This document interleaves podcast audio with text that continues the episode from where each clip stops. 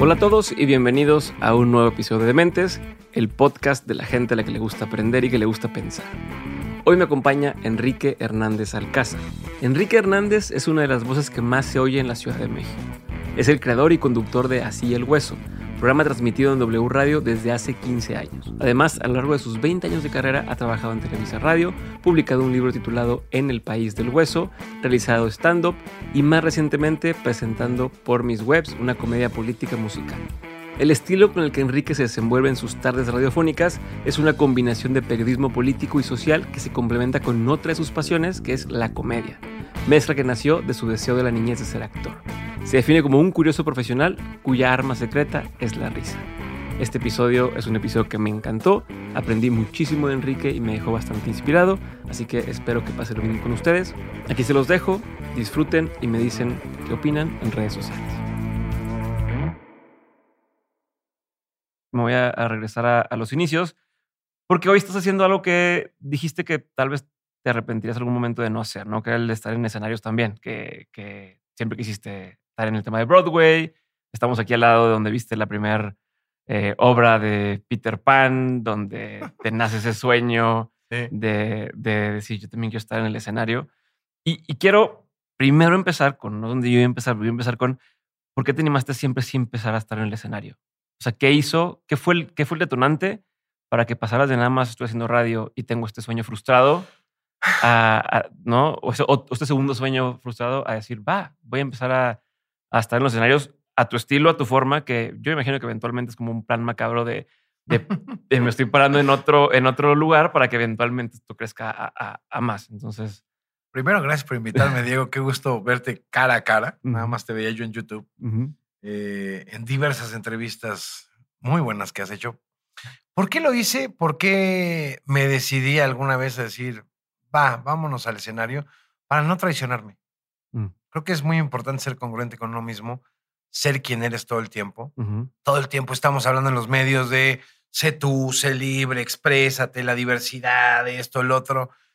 Y veo que mis colegas o el gremio periodístico, sobre todo quienes ponemos la cara de un medio de comunicación ante el público, hacemos de actores. Mm. No hay mejor actor que un periodista, conductor de noticias. Porque no puedes dar una noticia trágica riéndote. Tienes que seguir una lógica. Y entrevistar con una lógica. Tiene mucho de relación el histrionismo con la conducción de un programa de noticias.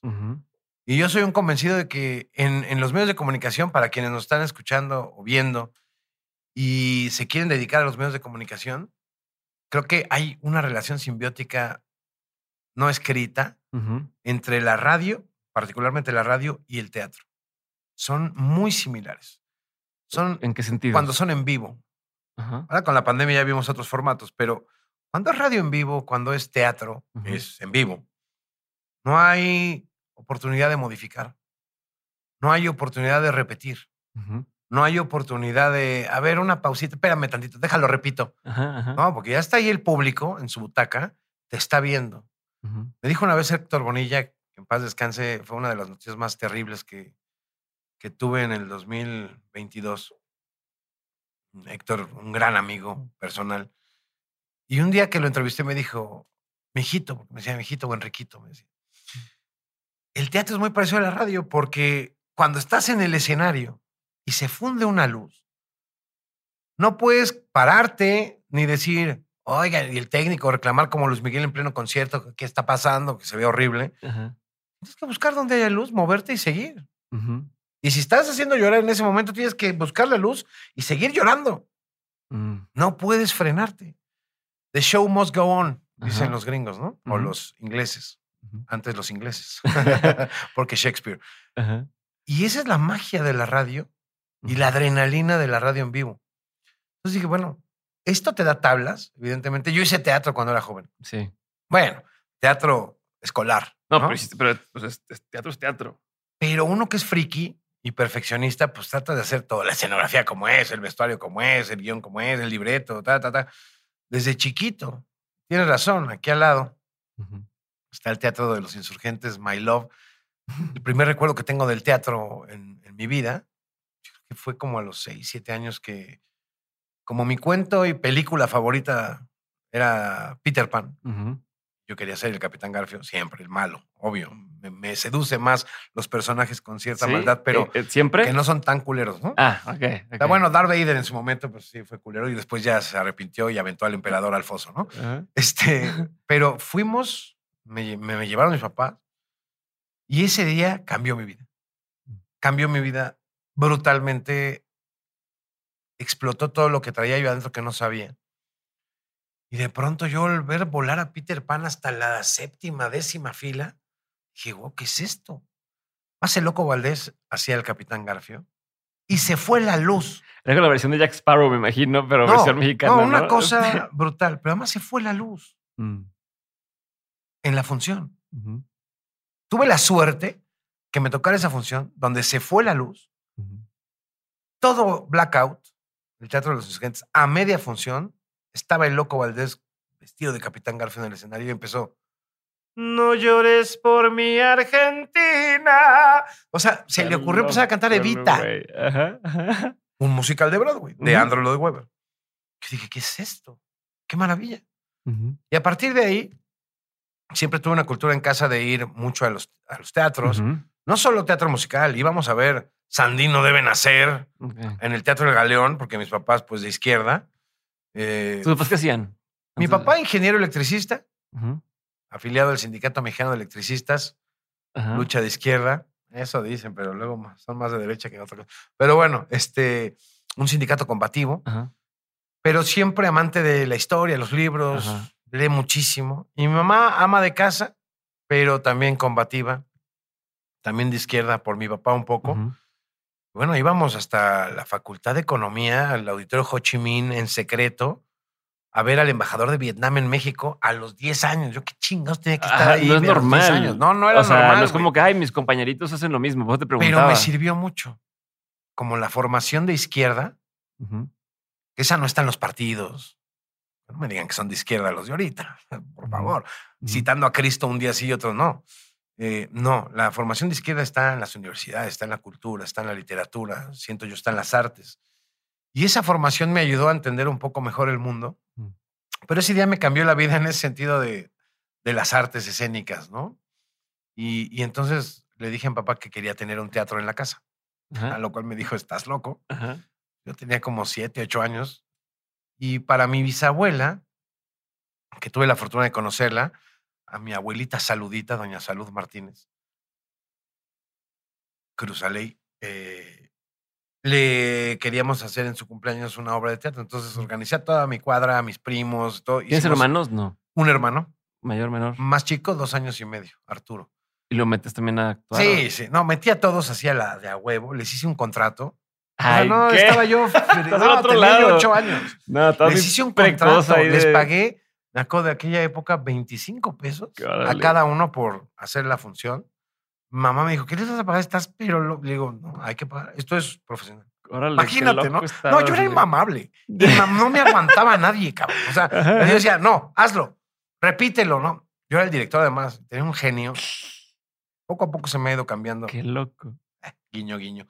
Este, y la verdad es que puse ahí a mis, a todos, ¿no? Este, a mi abuelita materna, mi abuela Esther, Tello, así le decíamos, hizo los vestuarios en su máquina de coser. No, ibas con todo. O sea, fue una este, producción. Mi familia hizo así rotafolios así impresionantes. Este, ah, que compramos, no existía Lumen. Este, en telas Junco compramos esta, no sé qué de nube, de, no sé, no sé, cómo se llaman estas cartulinas inmensas, este rayón y no sé qué tanto. Y ahí hicimos el barco, hicimos la isla, este, hicimos la casa de los Darling, ¿no? Este, hicimos Peter Pan, evidentemente. Y yo era el Capitán Garfio. Por ahí tengo algunas fotos. A ver si te las puedo mandar. No sé ni dónde bueno para meterlas aquí en la. Este. Y el cocodrilo, pues era como el reto, ¿no? Porque en el Teatro de Insurgentes, pinche cocodrilo así increíble, ¿no? Se me ocurrió que con dos aletas de la natación, que eran verdes, por cierto, y le pusimos ojos, y así salía de la puerta, de una puerta así, ¡ah! ese era el cocodrilo. Y entonces, pues siempre he sido así creativo, inventaba historietas, personajes, me gustaba dibujar. Y cuando llegó el momento de decidir la carrera, este... No, te voy a interrumpir, un paso atrás. ¿En la escuela cómo eras? O sea, en la primaria, en la secundaria. Eh, Era el que pasaba enfrente a imitar a Broso, al Wiri Wiri, que son parte de mi formación teórico-humorística, política, musical. Sin duda, Víctor Trujillo, Ausencio Cruz en la caravana, Andrés Bustamante, lo pongo en un altar. Trino, Camacho y Gis en, la jornada, en las histerietas, que todos los domingos me levantaba con mi hermano para ir a comprar las, la jornada, que mi papá leía la jornada porque este, la izquierda, porque, ¿no? Este, y nosotros leíamos las histerietas. O la mejornada, okay. que era primero la mejornada y luego las histerietas. Todos, ¿no? Rocha, Helguera, El Fisgón, Ahumada, fans desde chiquitos de todos ellos impresionantes. Pero sobre todo de Trino y de Pero además compañeros no estaban en ese... O sea, eras el raro en ese sentido. Ah, no, rarísimo. Nadie, nadie pelaba eso. Mira, yo en la primaria veía el Canal 11. O sea, hello. En contexto, ¿qué es Canal 11? Perdón. Canal 11 es el canal de televisión pública mm. del Estado mexicano de la Secretaría de Educación Pública. Ya. Pasaban programación rusa. Ajá. Había una caricatura que me encantaba como de animación de plastilina y eso, Bolek y Lolek. este, había muchísimas cosas que yo decía, llegaba a la escuela y decía, no, no vieron Bolek y Lolek. Reguilete era otro programa, Sale y Vale. Esos, por ejemplo, programas rusos tenían como propaganda. No, era, es que hay una cultura de la animación y del cómic ruso que casi no se ve en Occidente y que el Canal 11 le daba una ventana de difusión muy importante.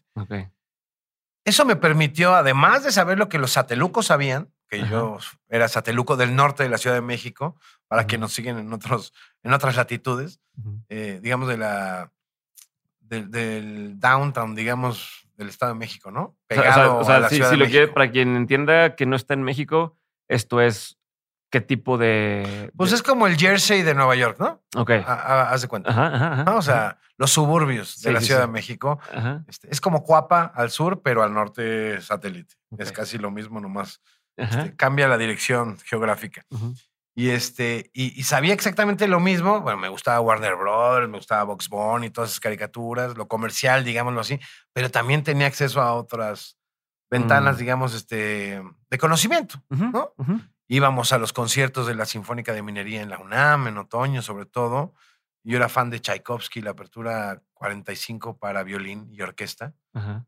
Una maravilla y quería ser director de cine. ¿A todo eso, tu hermano, tu hermano te hacía segunda o tu hermano Siempre me hizo segunda. Ok, también, entonces también estaba en el mismo canal así. Pues casi, casi era por obligación, porque te digo que yo era un dictadorcillo. Ah. Este, era un autócrata. Eh, bueno, pues finalmente era el hermano mayor. Y él se dedicó después a las artes. Es artista gráfico, expuesto en todo el mundo. Eh, estudió en la Esmeralda, pintura, escultura, grabado. Somos muy distintos, pero nos queremos mucho y nos, nos llevamos muy bien. Y todo eso me hizo siempre estar en contacto con los escenarios, ¿no? Mi mamá. ¿Sí ¿Tienes muchos amigos? Sí, ¿no? O sea, eras el chistoso, pero con compas. Era el cagado, el desmadroso y el matado. Al mismo tiempo. Ah, no sé cómo logré eso. La verdad es que. No, porque justo me estás diciendo, te gustan esas cosas que son atípicas para un niño y tienen, que ver con cosas culturales y demás, y te despiertan como este lado. Pero pues no quita que tengas un sentido del humor y que echar desmadre. O sea, no, todo el tiempo de las clases. O sea, los maestros me, me alucinaban. Pero no te podían decir nada porque te iba bien. Como profesor de historia, el maestro Calva, cómo lo hacía batallar. Decíamos el caguamo. ¿Por qué? Pues porque siempre llegaba como oliendo a cerveza. ya sabes, historias de que todos nos han pasado en la secundaria. ¿No? Y, me acuerdo que estaba en una clase de la Primera Guerra Mundial o no sé qué chingados. No me acuerdo cuál era el tema. Está echando un desmadre así, aventándose batanazos y eso. Y de repente voltea al maestro y me dice, a ver, ¿de qué? ¿Qué estás haciendo? Eh, mm, pues, jugando, ¿no? A ver, contesta eso. La segunda guerra o la y le contesté bien.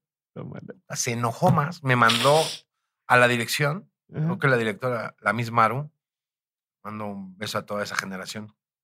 Me dijo, ¿y ahora qué? Vente, acompáñame por un café. Ah, ya era cliente, ya, era cliente y todo el rollo. O sea, dice, ¿qué hora qué pasó? Pues, se la pasan, pues, se la pasan bien, ¿verdad? Maestro me preguntó, contesté bien y se enojó más. Ya vete al salón. Y entonces eso les, les encabronaba. O sea, me gustaba mucho poner atención en clase, aunque no pareciera que estaba poniendo atención, pero aprendes. Y me gustaba yo escuchar y mm. no tener que estudiar después para los exámenes. Para tener más tiempo para echar desmadre, para jugar, para salir a jugar fútbol, ¿no? Lo que fuera. ¿Qué haces en las tardes? Sea, después de la escuela o Normalmente dibujar. Mm. Me encantaba dibujar. Me sigue gustando mucho, pero ya casi no me da tiempo de hacerlo, la verdad. Y, este, y jugar fútbol. Ok. Jugar fútbol y luego ir al teatro. Porque formamos un grupo de teatro ya en la prepa, ya sea la prepa, y todas las tardes ensayábamos y eso. Era más echarles madre que otra cosa, pero sí teníamos nuestras giras, ¿no? Este, a los centros culturales. Eh, ¿Y ahí en prepa era cool ser del teatro o era de eh, los del teatro? Pues yo me sentía cool, pero era realmente ante la ciudad un nerd, ¿no? Un nerd, un raro, un... Hay mucho estigma. Más si te gustan los musicales. Luego, luego te dicen, ah, eres gay. O sea, no, ¿por qué, no? Pero sí, es una, es una generalidad, digamos, es un prejuicio. Y no, la verdad es que ¿Eras consciente de chico de eso? O sea, lo que me dices hoy, no. esa eras consciente. Eran otros tiempos. Eran otros tiempos. O sea, el bullying no existía como tal, mm. ¿no? Qué bueno que han cambiado algunas cosas. Eh, yo siempre fui abierto, ¿no? Nunca discriminé a nadie, pero si hacías bromas, evidentemente. Hasta los mismos que eran eh, objeto de bromas hacían otras bromas. A mí siempre me hicieron bullying por gordo. Y me la creí. Y la verdad es que ya viendo fotos ni estaba tan gordo. Estaba medio panzón, tal vez, ¿no? Pero así gordo, no. Hasta que sí empecé a engordar. Pero bueno, pues son cosas que, vas enfrentando. Pero ya eres consciente toda esta edad de que eras diferente en cuanto a que en tu familia era un contexto distinto al de los demás, de que te llevaban al teatro, de eso. ¿Sabías que eso existía o no pensabas nunca en, en esto? Sí, sí sabía que existía y trataba de inculcarle a los cercanos, a mis amigos, a mi familia, de cosas que eran admirables, que eran padres, de obras de teatro, de canciones, eh, ¿no? Me acuerdo que mis papás escucharon mucho, ahora que también falleció Pablo Milanés, pues a Pablo, a Silvio, a Nacha Guevara, en fin, toda esta tropa de cantantes, trovadores, cantautores. Dicen que las trovas destruyen, ¿no? Pero, pero la verdad es que a mí, a mí, sí me gusta la trova, me gusta muchísimo ese canto. Eh, algunos se confundían, ¿no? En satélite, donde yo vivía, les decía, había un antro, una peña, se llamaban peñas, y no tiene que ver con el expresidente de México, bendito sea Dios, sino estas peñas cantadoras, ¿no? Este, como el sapo cancionero que estaba ahí por las torres de satélite. Y iba Yequina Pavón y eh, Fernando Delgadillo, y cantaban trova y sus canciones, ¿no?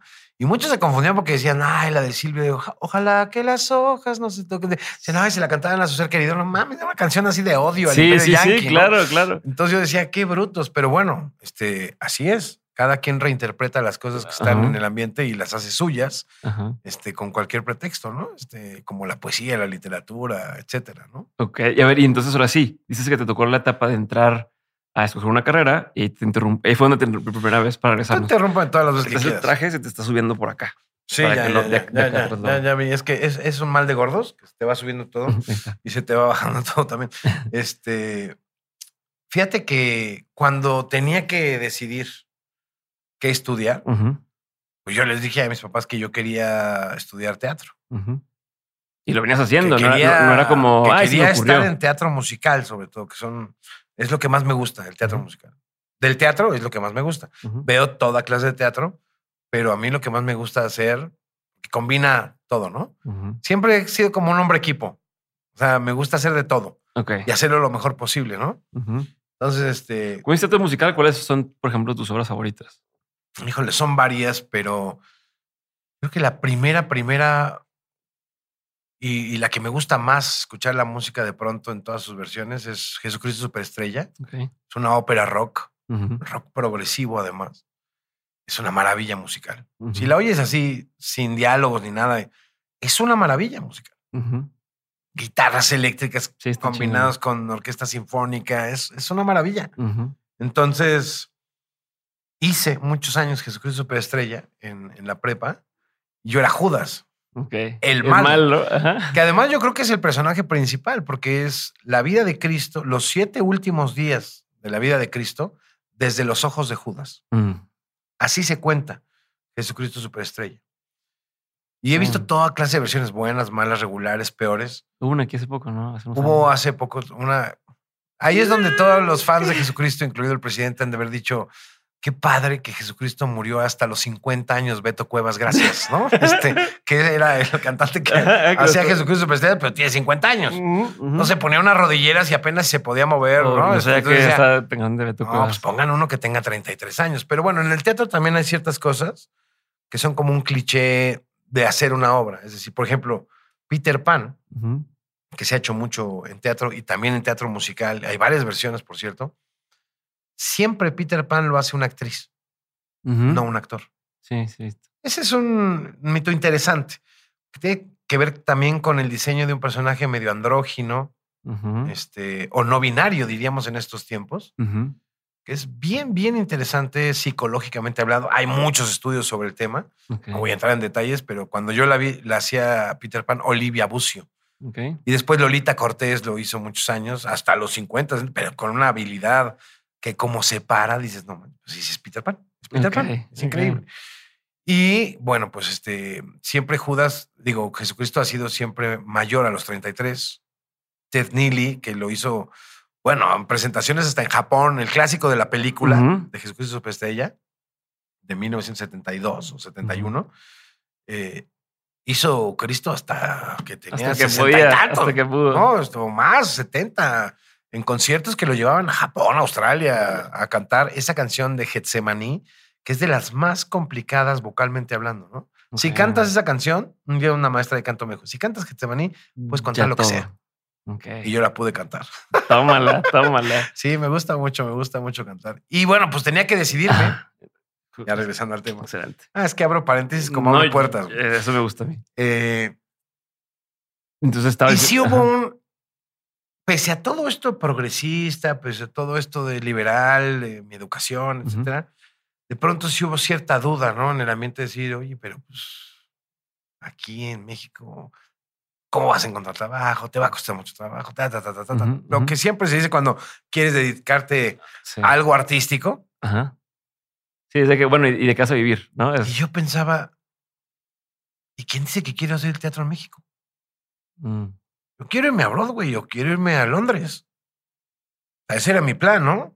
Este, en mi juventud y demás. No teníamos los recursos como para que me mandaran a estudiar a una academia en ni, ni en Boston, ni en, bueno, ni en Tijuana, güey, ¿no?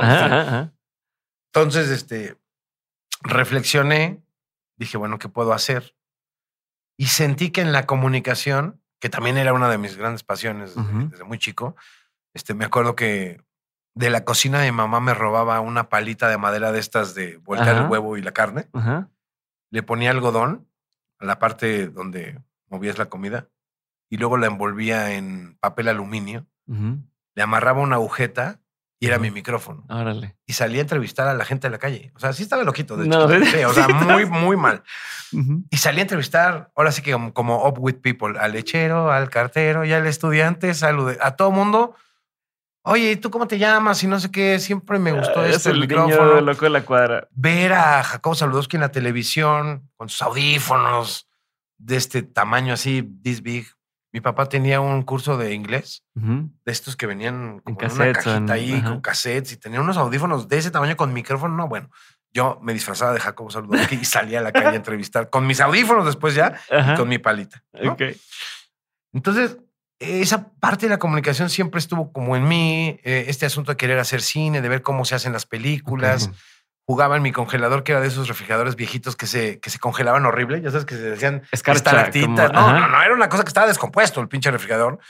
Y cada cierto tiempo mamá tenía que descongelar el refri. Sí. No sé si en sus casas pasaba, pero era un asunto. De, no, nos tenemos que acabar la comida porque vamos a descongelar el viernes el refri.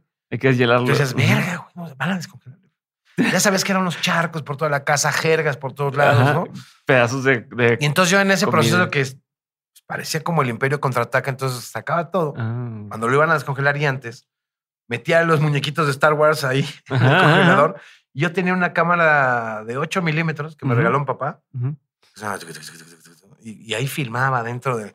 Yo quería ser director de cine, según yo. Entonces todo eso del audiovisual, hacer guiones, ver backstage. Siempre que iba al cine, me metía al proyector a ver cómo mi papá no, no me encontraba y ya me hacía amigo yo del, del, proyector. Eh, iba al teatro y yo siempre volteaba para atrás, veía arriba, veía la obra dos o tres veces y me decían, es que ya la vimos, sí, pero es que quiero ver. Quiero fijarme en esto otro. O sea, más de las luces, de cómo funciona, ¿no? Ok. Día acabé en la fosa de los músicos, no sabemos cómo. Entonces siempre fui muy curioso con estas cosas, ¿no? Y Pero como en la parte también de la deconstrucción de, ¿no? De, de, crear contenidos o de, cómo se crean los conceptos, ¿no? ya sea un show de teatro, ya sea un programa de televisión, ya sea un programa de radio. O sea, eso también está raro. O sea, raro en el buen sentido de no. O sea, mucha gente nada más va y disfruta. No, va y ve y qué padre y me emociona, lo que sea. No, no todos tenemos esta cosa de, ok, sí, pero estás viendo un segundo contexto, ¿no? Como viéndolo desde arriba. Y luego es horrible, ¿eh? Ah, porque no puedes dejar de ver. con la gente y dices, mm, ya les falló la música. Sí, sí, sí. Mm, se equivocó, ¿eh? Uy, esta, este, el foco no se prendió. Ajá. No, es castrante. Sí, o sea, sí. Hay gente que sí le gusta porque le van explicando las cosas, ¿no? Ajá, y que disfruta, pero, pero, igual. no, cállate, cabrón. Pero no es normal para un, para un chavito. Bueno, ya está grande, pero igual no es, no es lo mismo para un chavo. No es normal Claro, ¿qué, crees que, o sea, por qué crees que tú no es convencional, digamos, ¿no? no normal o anormal, pero no es convencional que a los 8 o 9 años. O sea, ¿qué crees que hizo que, que tú tuvieras esa forma de, de, como este awareness, no sé como esta conciencia de ver. Creo que la educación que, todo lo que estaba pasando. ¿no? La educación que ve en casa. Mi papá tenía además un hermano, bueno, tiene un hermano que es también pintor, gráfico, hacía, hizo parte de la gráfica del movimiento del 68, los mm. pósters eh, de protesta del movimiento estudiantil del 68, entre otras muchas cosas. José Antonio Hernández Amezcua, eh, mi tío hizo, bueno, era parte de un, grupo de artistas de, la época, Proceso Pentágono, y otra de sus hermanas bailaba en, la Compañía Nacional de Danza. Eh, entonces siempre estuve relacionado con, con las artes, con la comunicación de parte de mamá también dos o tres hermanos eh, pintaban cuadros. Eh, una de mis tías que falleció hace ya eh, a principios del siglo, no, desde el siglo pasado, tenía mucho gusto por la cultura, trabajaba en el Museo Rufino Tamayo, se casó con quien fue director del Instituto Nacional de Bellas Artes, Gerardo Estrada, que ahora es, creo que todavía es director del Auditorio Nacional, un tipazo. Siempre estuve rodeado como de esas cosas de plática. Sí, y o sea, te voy a escuchar las pláticas del detrás de cámaras. digamos, mis papás, mi papá y mamá no se dedicaban a nada de eso, ¿no? Pero yo veía y siempre me quería más, ¿no? Así saber más y conocer más libros. Mi papá te digo que tenía libros por toda la casa. actualmente tiene más de 3.000 libros, creo, en su, en su casa. Este, y siempre me está pidiendo, oye, si te traen libros, tráeme, ya se me están acabando para leer, ¿no? Ok. Eh, entonces yo creo que esa parte fue fundamental para, te digo, o sea, a los 10 años cantar Silvio Rodríguez, ¿quién? Ajá, o sea, eso, es, eso, parte mi intriga. de años ver cine vietnamita, ¿quién? Ajá. Además ahí es underground, ¿no? Porque era casi prohibido, ¿no? En esos tiempos. Ajá. O a los 11, 12 años ir a mi primera marcha en protesta por el fraude electoral de 1988. Mm. Fue mi primera marcha. Eh, después de las elecciones del 88, ahí en, en, el municipio, ¿no? En Atizapán de Zaragoza. Y luego papá se lanzó para presidente municipal de Atizapán de Zaragoza en el Estado de México por el PRT, el Partido Revolucionario de los Trabajadores. Yo tenía un miedo terrible porque en las noticias veía que mataban a la gente cercana a Cuauhtémoc Cárdenas, a la gente mm. opositora. Y yo le decía, papá, no, no vayas me daba miedo. ¿Y si, y si eras consciente de todo eso? ¿Cuántos años tenías ahí? Como 10 años. Estamos hablando del 88. No, como 12 años. Estás enterado de todo, pues. 12 Sabías que estaba pasando esas cosas. Sí, porque lo vi en casa, ¿no? Entonces, era del denominador común hablar de política, hablar de artes, cultura. ¿Qué te decía tu papá de eso? De que le decías, es que no vayas. No te preocupes. Así. Era muy parco, es muy divertido, pero hacía lo que sus convicciones le, dictaban siempre. Entonces también eso lo aprendes, ¿no? Lo aprendes en casa. son un gran ejemplo para mí y mi, hermano. Yo creo que con sus bemoles, porque ya a lo largo de la vida te vas dando cuenta que sí hay cosas que dices, ah, esto sí no estaba chido, mm. pero pues vas, vas tú tomando rumbo y camino, ¿no? Ok, y a ver, entonces estamos en la parte donde dices, me empezó a interesar la comunicación. Yo veía el tema del teatro pues, en, México, no, no sé. Entras a comunicación. Sí, entré a periodismo y comunicación colectiva en la UNAM. Ok. De venir toda la vida de escuelas particulares, Ajá. salté a la UNAM, lo cual fue también algo maravilloso en mi vida para dimensionar. La, la UNAM es como un país a escala, Ok. ¿no? Eh, socioeconómica, política, económicamente hablando. Es como, como el país a escala. Yo, yo soy muy agradecido de haber entrado a la Universidad Nacional Autónoma de México en Acatlán.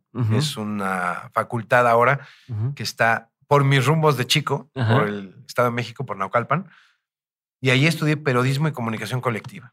Pero ahí está, ¿estabas ya enamorado del- No. de eso? ¿O era como, pues, mientras que veo cómo. No me enamoré del periodismo al principio y yo seguía haciendo teatro. Incluso ahí en Acatlán nos presentamos con el grupo de teatro eh, haciendo Godspell, otra obra religiosa, curiosamente. Ajá. Yo, yo no soy religioso, pero me apasiona el personaje de Jesucristo y pues, curiosamente hice Jesucristo Superestrella y luego hice Godspell.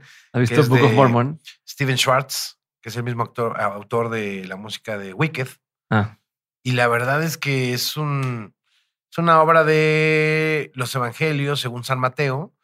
Si Cristo llegara a Nueva York, porque fue en los 70 también, revolucionaria, hippie, etcétera, etcétera, y viera el mundo como está, ¿no? Entonces cuenta las parábolas otra vez, pero con los Con factores contemporáneos de, nosotros, ¿no? Y la música es preciosa también. Entonces Ok. hice eso en Acatlán, ya estudiando periodismo. Se ve que no me agarraba todavía el periodismo. hasta que el tercer semestre empezamos a llevar géneros periodísticos. Ok. Porque primero tronco común, ¿no? Ajá. todo Entré, al primer semestre de periodismo y llevaba yo estadística descriptiva y matemáticas. Y yo dije, what the fuck. Yo me salí del área 3 y esas, me metí a área 4 para no saber nada de los pinches números. Y después te van dando cuenta que sí te sirve, ¿no? Sí. Por lo menos hacer una regla de 3 para sacar un porcentaje de una votación Sí, pésimo para eso, pero sí. te sirve. Ajá. Entonces, hay que pescar todo lo que te va sirviendo para ir construyendo y luego ni te das cuenta que te sirve. Pero el tercer semestre, creo que fue reportaje en donde me enamoré del periodismo. ¿Por qué? Porque el reportaje es el género más libre, más completo, más... Es el rey, para mi punto de vista, o la reina, de las géneres periodísticas. Ok. ¿No? La verdad es que puedes combinar entrevista con nota informativa, con crónica. Y yo había leído A Sangre Fría de Truman Capote, que es como el bálsamo, el parteaguas, ¿no? Este, del viejo al nuevo periodismo narrativo, más literario, que no se constriñe solamente a los datos, Ujú. sino a la percepción y a cronicar lo que Lo que observas. está pasando alrededor de. Y eso me sedujo muchísimo. Ok. Y en esa materia de reportaje dije, esto es lo mío. Desde ahí. Y al mismo tiempo en ese semestre empecé a llevar radio. Ok. Entonces fue doble el orgasmo, ¿no? A los que nunca han experimentado un doble orgasmo, yo lo experimenté en ese momento y dije, claro, imagínate un reportaje de estos, pero contado con audio, con, o sea, solo en sonido. O sea, ya con, y la radio elemen- en con ya en elementos. cabina. Entonces ya me fui enamorando muchísimo de, del periodismo electrónico. Ok. Y estando ahí, ¿cómo entras? O sea, ¿cómo pasas de ahí a tu vida profesional? Pues fue como en el séptimo semestre o sexto, sexto semestre, me parece. Hubo una convocatoria para una especie de práctica profesional, intento nuevo de acercar a la comunidad universitaria con un gran medio de comunicación del que yo repelaba y combatía fieramente, como es Televisa. Ajá, ajá.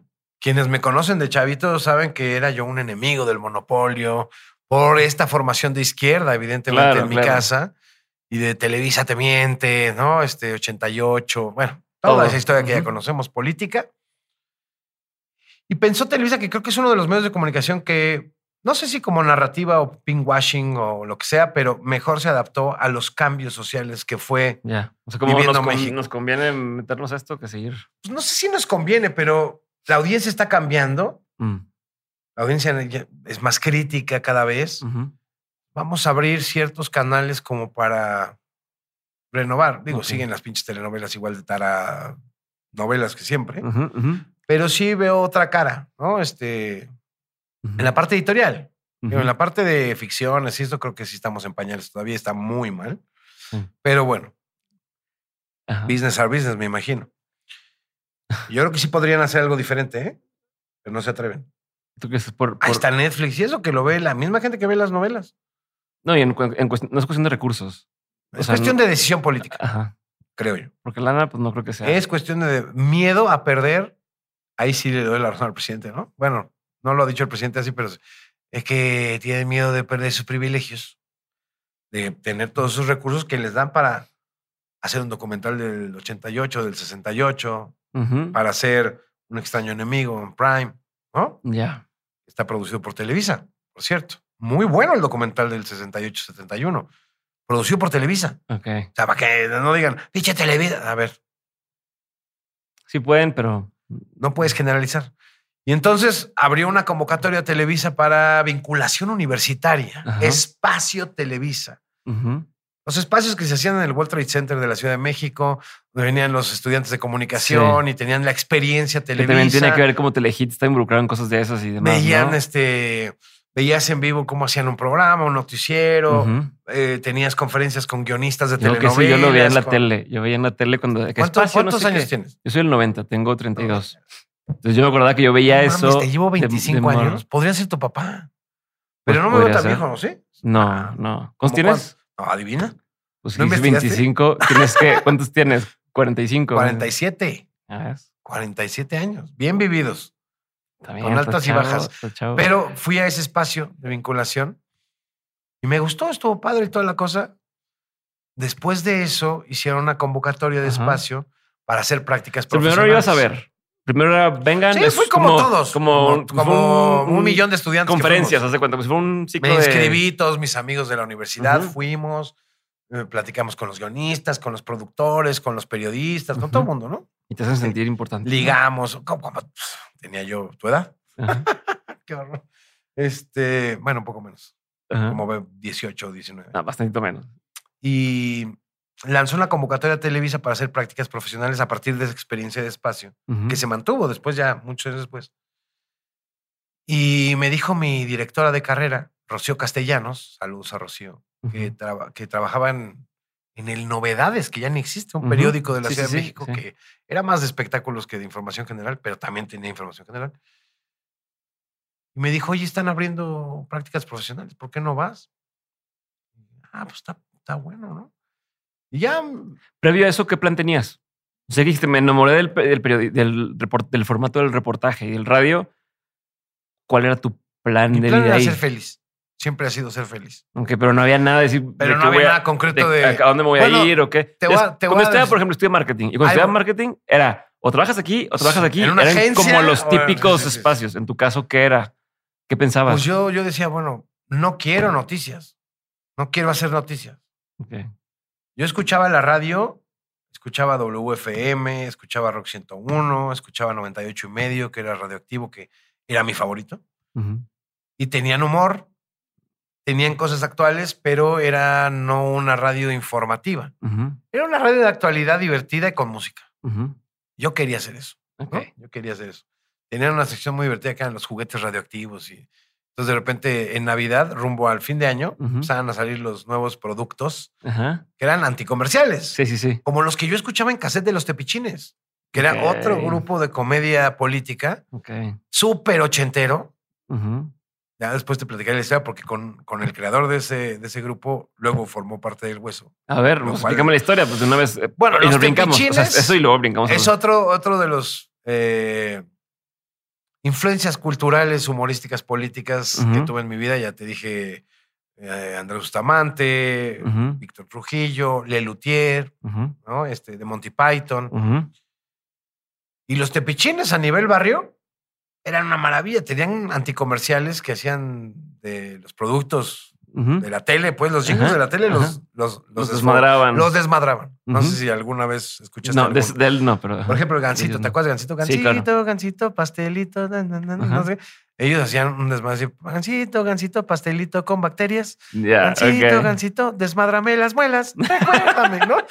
Este, y así hacían un montón de, de, de cosas terribles, ¿no? Y luego hacían unas cosas padrísimas que era sus especiales y los grababan en un bar. Hicieron un especial sobre los 500 años de la conquista de México. Una maravilla. Y empezaban cantando Madrid, Madrid, Madrid. En México se quiere al Real Madrid y unas cosas así.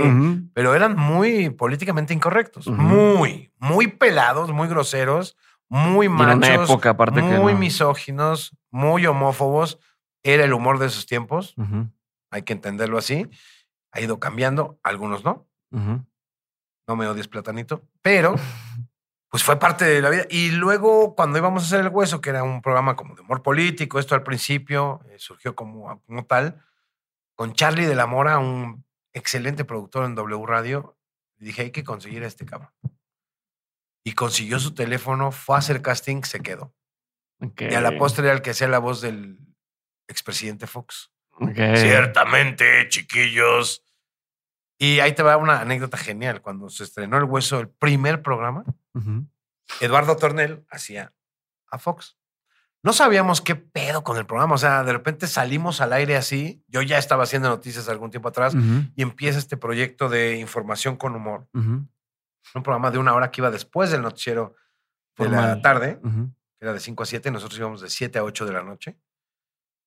Y, ese día de los estrenos se estrenaba el noticiero nuevo y nosotros. Mm. Era de 5 a 7, hoy por hoy, tercera emisión con Ezra Shabot. ¡Saludos, Ezra! Y de 7 a 8 de la noche el hueso. Con toda la tropa. Y ese día, yo no sé por qué los noticieros cuando estrenan quieren entrevistar al presidente. Como, para, como es como Es como echarle caca al programa, ¿no? Así vamos a entrevistar al presidente. ¿Por qué? ¿Por? No, pero por, Además era Fox, güey. Imagino que creen que pues eso trae todo el como todo el prestigio, ¿no? tenemos al presidente en la primera emisión. Qué vergas. O sea, ¿eso qué? Y pues cuando peor puede salir todo porque la primera emisión. No, lo que menos yo quisiera es entrevistar al presidente, ¿no? Entonces, lo iban a entrevistar, pero Fox estaba en la sierra de Nayarit y les pasaron el número de un teléfono celular satelital para hacer el contacto. Nunca entró la llamada y no pudieron entrevistar al presidente de 5 a 7. Eh, pasa. Radio en vivo. La gente no sabía. No, la gente no sabía. Eso lo sabíamos internamente, ¿no? En las redacciones. Eso lo supe yo después de lo que te voy a contar. Entonces empieza el hueso, primera emisión, y el primer phoner que teníamos con una imitación, con una caricatura de un personaje, era con Vicente Fox. Y nosotros no, no, teníamos ni sobrenombres ni apodos para los personajes. El primer programa empezamos con tubo. Me acuerdo que había una noticia tipo Fox. Se estaba discutiendo el Mercosur y el ALCA en el continente, en Sudamérica. Y entonces Fox dijo en público, pues yo le voy a hacer el amor al ALCA y al Mercosur para apoyar a los dos. Yo decía, esto no le gusta a Martita, ¿no? De ahí de Vígamo, ¿no? de poliamor. Entonces dije, vamos a hacer un foner con Vicente Fox. Lo haces tú, Lalo, saca la voz. Les daba un cassette con la voz del personaje para, que, toda la tarde lo oyeran y le saliera la voz. Era un proceso muy chistoso, muy divertido. Y un guionista escribía el guion y entrábamos al aire, ¿no? Entonces entramos al aire y digo, bueno, y esto del ALCA, no sé qué. En la línea está Vicente Fox. Presidente, ¿cómo le va? No sé qué. Ciertamente, Enrique. Muy buenas tardes. Y empezó a decir mamás, pero eran todo copy-paste de las declaraciones de Fox. Ok. Estaban cagadas, güey, porque nos ahorramos muchos millones de dólares en guionistas. Nada más hacías copy-paste y ya estaba el chiste. Ajá. Bueno, los políticos dicen unas cosas bárbaras. Bueno, acabó el programa y me habla el director general de Televisa Radio. Ajá. Enrique, ¿qué coños? ¿Qué coños? ¿Qué hicieron? ¿Cómo que le hablaron al teléfono satelital del presidente si era para guerra? ¿Para el noticiero? Yo así, casi, que por tu culpa no entró la llamada. Yo así de, ¿qué me estás hablando? Me dice, es que me acaban de hablar de los pinos, que ¿por qué le hablaron al presidente? Aparte creyeron que lo que dijo sí es, o sea, bueno, o sea, son brutos todos. como mal sobre mal sobre mal. Creyeron que era el presidente. Creyeron que era Fox. Primer programa. No, pues no. Primer programa. Yo estaba feliz. Claro. Dije, a huevo, de esto se trata. Y tuvimos que modificar después al segundo programa y ponerle sobrenombres a los personajes para que la gente no se confundiera. En un, digamos, ánimo de transparencia editorial, ¿no? Ok, sí, para que es, no O sea, pinche doble moral mexicana. Porque tú ves que hacen en Argentina, en Colombia, les vale madres y van y le hablan a Rajoy o en España y le hablan haciendo la voz de otro cabrón y se los atoran. Pero aquí todavía somos muy tímidos. Todavía hoy. ¿Tú sientes? Muy, muy, muy. Somos muy moralinos. Todos. Ok. ¿Por qué? a mí. ¿Por qué sientes? Bendito sea. O sea, porque sientes. O sea, he visto personas en, en, medios donde le mentan la madre al presidente. Ah, pero eso es fácil. Eso, eso, no es fácil. mentarle la madre. ¿O a qué te refieres con, ¿o qué te refieres con que somos muy Yo respeto a todos mis colegas que hacen humor y política, a los propios periodistas, pero mentarle la madre al presidente, ¿qué? Hay que mentarle la madre al presidente tipo Carlos Monsiváis, que te mentaba la madre sin mentarte la madre, con mm. estilo, con inteligencia. Puedes mentarle la madre a un personaje público sin decir chinga tu madre. O sea, eso es lo fácil. Hoy dijo chinga tu madre en, radio o en televisión. ¡Oh! Mm, y luego, ¿dónde está la crítica? ¿Dónde está lo constructivo? ¿Dónde está el punto periodístico? ¿Y por qué crees que no se da eso? ¿Por, qué, crees que falta esa parte? Pues porque somos muy de. De juegos pirotécnicos. Somos muy de mucho ruido y pocas veces. Mm. Esta cultura mexicana es así. Nos gusta mucho la declaración terrible, este, escandalosa, y luego pues, tú ves las portadas de los periódicos o de los semanarios, ¿no? aunque hoy Proceso sea víctima de la crítica del presidente, pese a toda su trayectoria, pues sí de repente veías las portadas y decían unas cabezas que decías, órale, no, esto va a sacudir a la nación. Y te ibas al reportaje y dices, ¿y lo de la portada dónde está? Ya. ¿Dónde está lo de la portada? Ya. ¿No? Este. Sí, como, como, es como la decir. Del click en redes, ¿no? Sí, ajá. Es decir, es, no sé, cómo decir. Hay un fraude de tal cosa. Y luego o sea, el cabezado dice, ¿no? Este. Enrique hizo un fraude y ya en la nota es, hay una persona que opina que Enrique hizo un fraude, pero todavía no sabemos. Pero todavía no sabemos y vamos a averiguar. Es como el rey del cash, el libro. Ajá, no lo leí, pero sí es dices, claro. Yo entrevisté apenas en la FIL en noviembre a, la, a la autora, Elena Chávez, y pues sí, le decía, bueno, ¿y dónde están los documentos? Ya me dijo que va a sacar una segunda edición este año y por ahí va a aparecer algo audiovisual, creo. No puedo hablar mucho del tema porque me pidió discreción, pero este, va a haber algo entre el primer libro y el segundo libro que dice, ya traerá documentos, va a aparecer Claudia Sheinbaum, Marcelo Ebrard, de cara al corcholata. Es parecido a lo que dices tú de que de la pirotecnia, ¿no? De sacar un libro, hago ruido, pero luego... Estamos, estamos, acostumbrados un poco a eso, ¿no? Entonces... ¿Pero quién es responsabilidad? ¿De quien lo hace o de quien le de todos, exige? De quien lo consume, de quien lo avala, de quien lo produce, de quien lo respalda, de quien lo financia, Creo que sí es un círculo virtuoso, digo vicioso, no virtuoso, eh, del periodismo, ¿no? Ok. Del periodismo y de, los medios masivos de comunicación, sobre todo, de espectáculos, etcétera. Pero bueno, eh, me voy a regresar. Creo que ahí puede haber diferencias, ¿no? Ahorita llegaremos más a eso, pero me voy a regresar otra vez a lo, que íbamos, porque hicimos una tangente de. de ya no sé ni en qué vamos, ahí editen no, no, ustedes, ¿eh? Porque. No, estábamos. me decías que te dijo tu directora de carrera. Ah, ah porque yo te decía, que antes de eso, ¿qué veías que podías hacer? Y entonces empezaste a decir que te gustaba el tema de eh, el radio, como lo hacía. Ajá, pero con música, con humor, no, no, no noticiero, que es lo que quieres hacer. Y ahí es donde nos fuimos a otro lado. Pero ibas hacia que tu directora te estaba diciendo, oye, deberías de aplicar las prácticas. Sí, y apliqué. Nos hicieron un examen en Televisa, Chapultepec, pero en la chafita, en la que estaba enfrente. ¿no? Es que hay Televisa Chapultepec y había una enfrente creo que es Doctor Río de la Loza, ¿no? Algo así, ahí en el centro de la ciudad. Y te hacían un examen de conocimientos sobre medios de comunicación, de conocimientos sobre periodismo, un examen psicológico, un examen de matemáticas y un examen de inglés. Órale. O sea, fueron como dos días de examen y cada día tres horas de examen. Sí está. Y éramos como mil estudiantes. O sea, nada más hacer ese proceso requiere muchos recursos de, de personal, de todo, de tiempo. Querían abrir esta posibilidad de generar un semillero. Televisa, hacer este asunto de prácticas profesionales para después captarte y ya pagarte mal y contratarte. este, Así empieza uno. Y es lo malo, porque luego empiezas así, se te queda ese sueldo y luego a los 25 años después, pues ya no te emparejas con los que van entrando así, etcétera. Eso Pero las empresas, eso. Es otro, ese es otro tema. Pero hice el examen, pasó tiempo, me acuerdo que estaba yo saliendo con una chica este, y la invité a la Cineteca a, ver pues, la muestra internacional de cine, imagínate. Eh, me dice, oye, ¿ya vas a entrar a Televisa o no? Y yo, pues no me han hablado. Me dejó de hablar porque no me hablaban de Televisa. yo creo que era ah, como ahí, Algo así, pero pues ya salí como un par de veces con esta chava y me dejó de hablar porque no me contestaban. Y yo ya había perdido la, la esperanza, dije, pues quién sabe. Y en eso, Dije, pues necesito empezar a buscar trabajo ya. Ok. 18, 19 años. Y decía, fui a una agencia de publicidad donde trabajaba la hermana de una amiga, Las Agüeros, saludos. Ya llegué y me hicieron ahí una prueba de hacer como comunicados de algunas de sus sí, ejercicios de clientes, ¿no? Y ahí se me acuerdo uno de Altos Hornos de México. Entonces le, le, puse el logotipo porque el que me pusieron estaba de la chingada. Entonces lo puse, no en alta definición, porque estamos hablando del sí, sí, 97, 95, creo. No, antes, ya ni me acuerdo qué año, como 93. Tenías tres años, imagínate, bebé.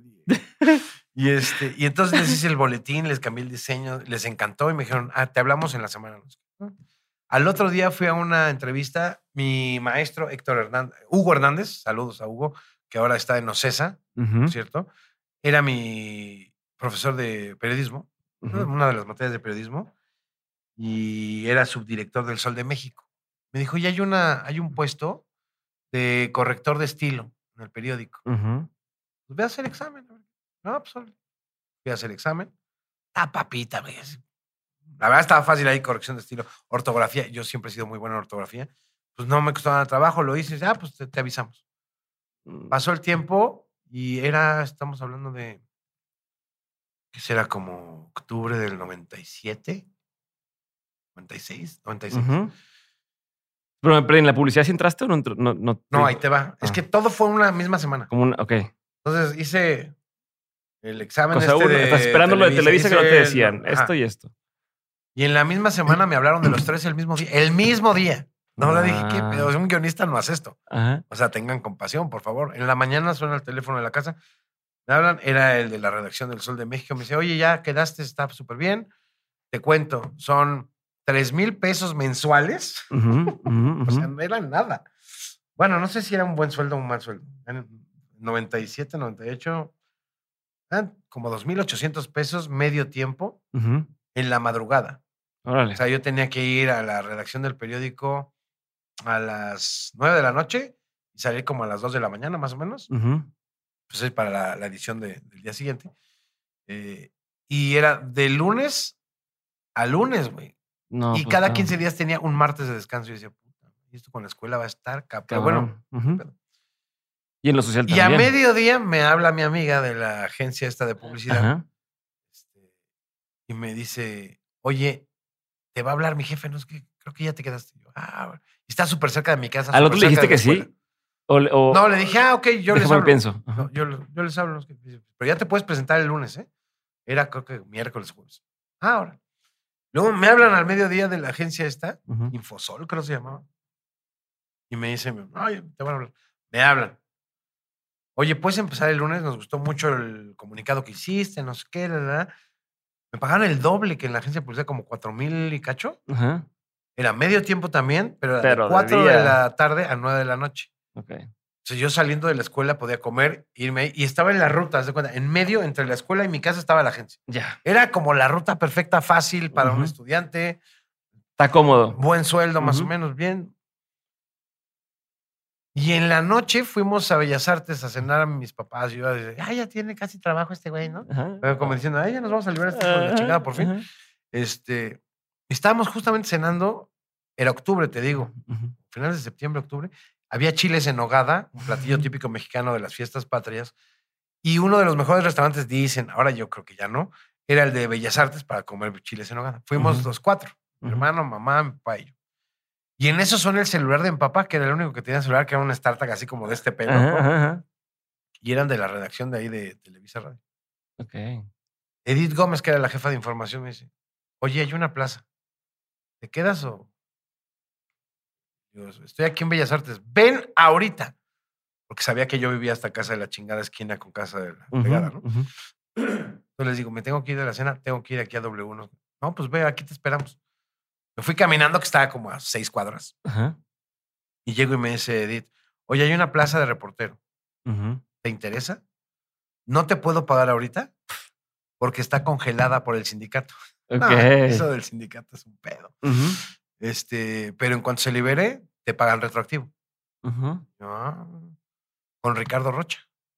El equipo de Ricardo Rocha, Televisa Radio. dije, va. Y cuando te iban a pagar. Ni lo pensé. Y cuando te iban a pagar, te iban a pagar.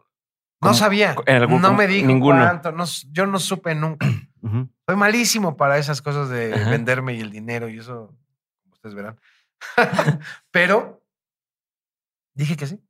Teniendo ya garantizado qué? nosotros. Pues porque los otros eran como. No me como tu llenaban. plan B. O, No, o sea, no me tu- llenaban. Yo siempre que me invitan luego a escuelas y universidades a hablarle a los chavos de periodismo de comunicación. Lo único, el único consejo que doy, porque no soy como tipo Miguel Ángel Cornejo y estos Ujú. este, coaches de vida que dicen el ser excelente. Sí, no, sí, no, sí, me caga eso. Lo único que digo es hagan lo que les apasiona. No importa que sea, No importa cuánto te paguen, haz lo que te apasiona. Si no te apasione, ah, si no te apasiona, mejor no lo hagas, porque te vas a frustrar. Pero a veces encuentras la pasión después de que empiezas. Sí, pero hay que encontrarla. ¿no? O sea, porque no, no, no sabías que te apasionaba el- Yo fui afortunado en decir, bueno, tengo estas tres opciones. No, pues me voy por radio. Aunque yo no quería hacer noticias, ¿eh? Ok. Y entonces entras y. ¿Cuál fue, cuál Entonces fue tu fui de ¿Cuál es tu unos expectativa? días ahí. Había una sección que se llamaba Reporteros Ciudadanos en Acción, que eran los miércoles, creo. Me acordaba mucho de una frase de Hemingway, que decía, cuando te imponga tu interlocutor, imagínatelo caga. Cagando. Dije, no, pues sí. No sé si fue Hemingway o Winston Churchill. Ahí búsquenle, porque la verdad es que soy malísimo para las citas, en todo sentido. y este, y dije, que yo Rocha lo veía de chavillo, porque mis papás veían Mm. los noticieros de Ricardo Rocha, veían para gente grande, veían en vivo los viernes en la noche, Ujú. veían detrás de la noticia, yo también. Y Rocha hizo muchas cosas, bueno, en el periodismo combativas, ¿no? Incluso en contra de los intereses de Televisa muchas veces. Cubrir Acteal, cubrir el ZLN, los desplazados en Chiapas, eh, el 88, el 68. Pero esas cosas que a ti te gustaban. Sí, porque además entrevistaba a cantantes, a escritores, no solo a políticos. Ujú. Hablaba de sexo. Entonces, es- fue como un, una figura, es, es una figura fundamental en mi formación, sin duda. Ok. Te voy a ir contando. Y bueno, pues ya entré a trabajar. Y en esa sección me encargaron de hacer un reportaje. Ah, Llegué mejor perfecto. ¿Lo conociste a él? O, o sea, no, Sí, o no, este, no, no, este- este medio Ahí te va, ahí te va. Entonces llego con la, a la oficina de Edith Gómez, que era la jefa de información. Ujú. Estaba supliendo a uno que se había ido. Ella es reportera de convicción, de carrera. Y me lleva a la oficina de Estela Libera, que era la directora de noticias. También saludos a Estela. Ujú. Y, y Estela me dijo, pues tienes muy buenas calificaciones, a ver si es cierto lo que dice aquí. Ya sabes, cómo te, te quieren allá ablandar como, como si fueras carne de ribeye a punto de echarla al, al asador, ¿no? ajá. Y dije, ah, pues va. Me dice, mira, aquí se trata de hacer reportajes, no de ir por los refrescos, ni de... Así se trata de hacer reportajes. Dije, qué bueno, pues soy malísimo haciendo mandados. Le dije, no, soy malísimo, malísimo. Ajá. O sea, en todo eso que es handy, así de, hágalo usted mismo y pon un clavo. No, no, no, no, me caga, me caga, no me, no me gusta. Soy malo y me- Ajá. no me gusta. Pasé a hacerle que hacer todo, así, barrer, planchar, Sí, cocinar. poner un sí cuadro y así. pero no, no, eh, o sea, lo que es manly, ¿no? Ya sabes, Ajá, los ajá. coches y los motores, no sé ni madre. Ajá, ajá. Eh, Ponme a escribir una- un poema o algo. Esa es, la, esa es la carrera que tengo en la casa, porque todo le digo que a Sofía que pues, mejor le contratamos a alguien para que ponga los cuadros, o mejor su papá, Sí, su papá sí, su papá es de, de si no me tiran carrilla de. de No, papá sí es los... Ajá, entonces me tiran carrilla a mí de, de ay, las herramientas de Diego. Y, ¿cuáles? Aquí no en la casa no hay herramientas. Yo sí tengo, pues ni las uso, no las uso, es un must. No que las usa más mi chava que yo, porque soy malísimo, te digo. Y entonces dije, qué bueno. Me pusieron a hacer un reportaje. Escogí, como todo buen estudiante, un reportaje sobre ecología, cambio climático. la Te daban la libertad escoger lo que tú quisieras. Sí, yo escogí uno. Porque mi tía, la hermana de mamá, tenía una asociación sobre Mm. ecología y tenía una campaña sobre las pilas, estas este, Mm, Sí. alcalinas, etcétera. Entonces hice un reportaje, me salí a entrevistar a pepenadores, a gente de la basura, a esta asociación, etcétera. Lo armé, hice mi guion, como te enseñan en la escuela, hacer un guion. Sabes, yo además ñoño, Ujú, ujú. pues hice un guion de radio, como debe de hacerse, que nadie lo hace en radio. Nadie. no he visto a nadie más que yo que haga guion. Bueno, en el W, ¿no? No sé en otras empresas, pero es raro. Llegan a leer algo, lo graban y ahí un musicalizador le pone el relleno que sea de música, el fondo que sea, y ya va. Ese es un reportaje. Entonces ya lo hice, lo escribí, todo el rollo. Se lo llevo a mi jefa. Primero, ¿no? Edith. Ya lo leí. Me veía yo decía, qué pedo, qué pedo. Me dice, ojalá y los reporteros escribieran así también. Órale. Me dice, ni una falta de ortografía. Ya, ya está. Yo te digo cuando lo presentas en el estudio con Rocha. ¿No va a ir grabado? No, vas en vivo. Me dieron una chamarra detrás de la noticia así azul horrible, ¿no? Este, azul chiclamino, ¿no? Este, con detrás de la noticia acá. Dije, madre santa, mi mamá estaba feliz. Ay, estoy con Rocha, que la chingada, no sé qué. Este, además, ese programa se transmitía en cablevisión, porque era radio. Y también salía en video. Pero también salía en la tele de cable. sí, pero entonces no puedes nada más leerlo no, yo nunca había hecho televisión. tienes que estar con la presencia. Eso o sea, lo de las cámaras sí es algo que no me encanta. Ok. Pero bueno, porque además la tele engorda. Como para qué. O sea, como para qué. ¿Para qué le estaba batallando toda mi vida. Y entonces ya llegué a la cabina, me acuerdo, y conocí a Paola Rojas ahí, una periodista, conductora a la que quiero mucho también. Y estuve platicando con Paola y como que me aflojó un poco este, el nervio, súper buena onda. Y ya paso y cuando cruzo la puerta de la cabina, una puerta de madera anchísima como estas de aquí para aislar el sonido y todo el rollo, me acordé de la frase de Churchill o de Hemingway. No me acuerdo. Creo que es Churchill. Porque veo a Rocha rascándose, sálvase a la parte.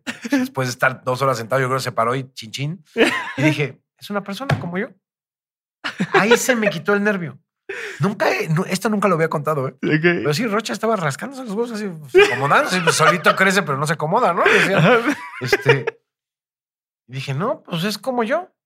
Ya estuvo. Ya me senté. Yo estaba muy nervioso. Y yo sudo mucho de la cabeza. O sea, no uso desodorante, ni siquiera tengo un pH muy bondadoso, pero la cabeza siempre, la frente y el cuello, así me sudan cuando estoy nervioso.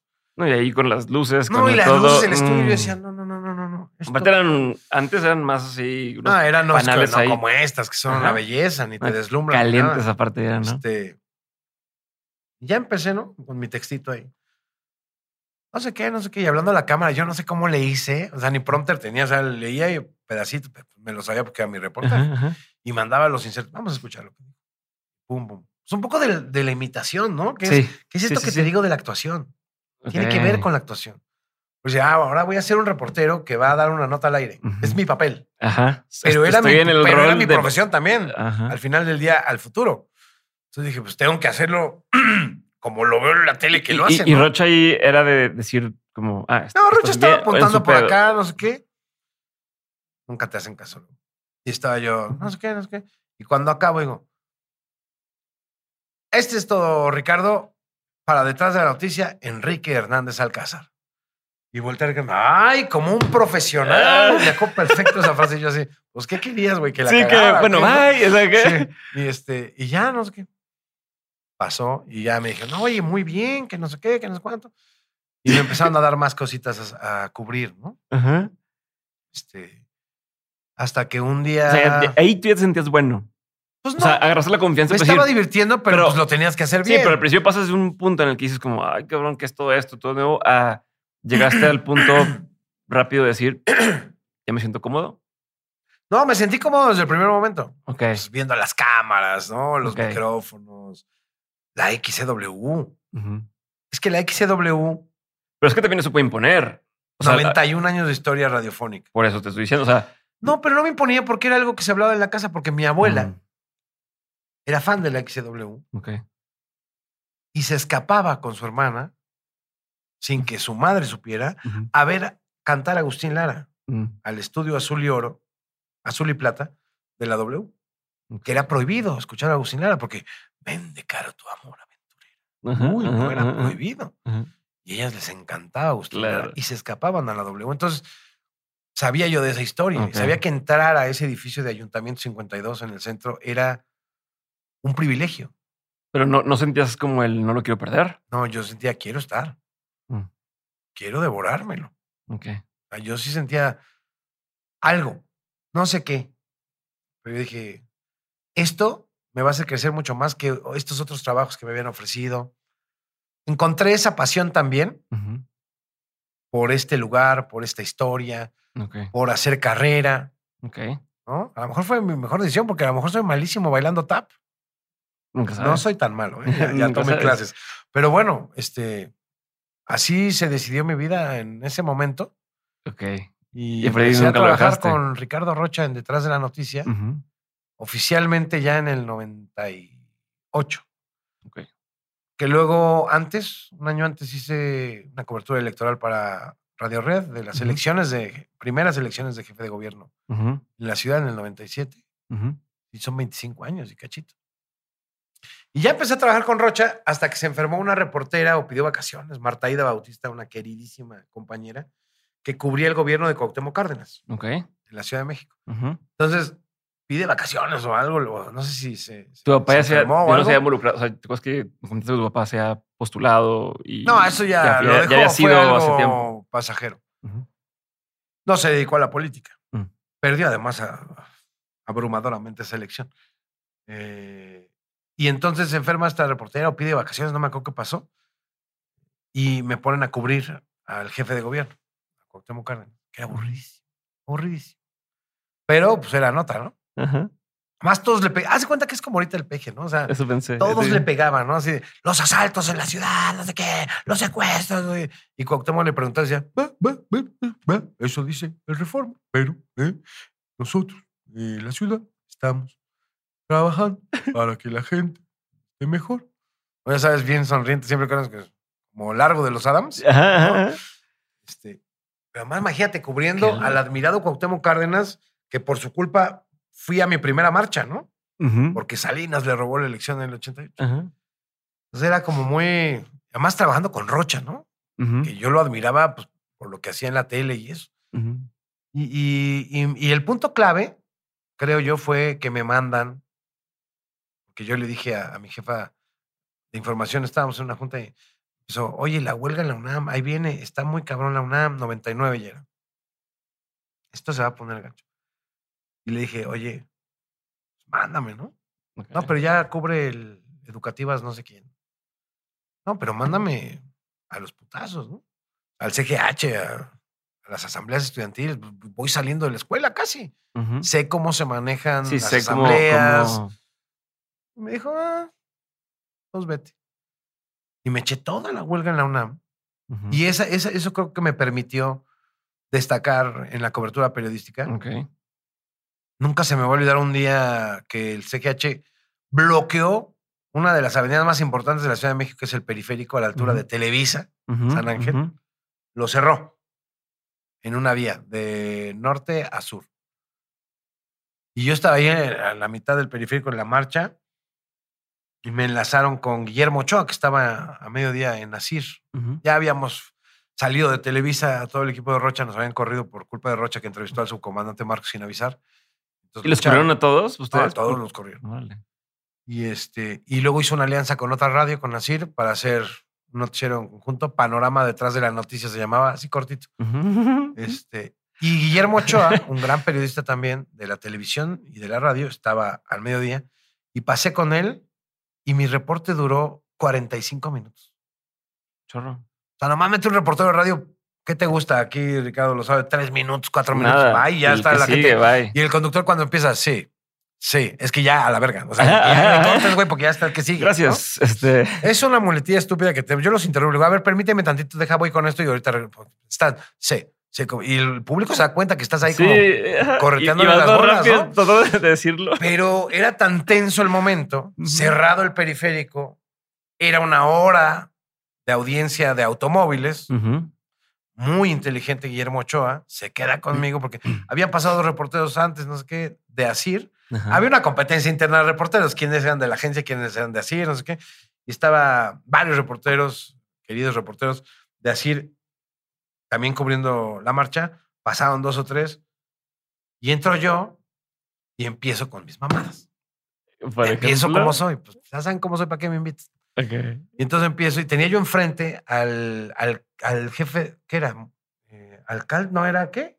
Presi- ¿No? ¿Cómo era antes? Jefe delegacional, ¿no? De la delegación Es que aquí lo manejan distinto que allá en Monterrey, entonces no sé. Álvaro no sé, no sé qué delegaciones ahí donde está. Televisa. Jefe delegacional. El güero Garza, el güero González Garza.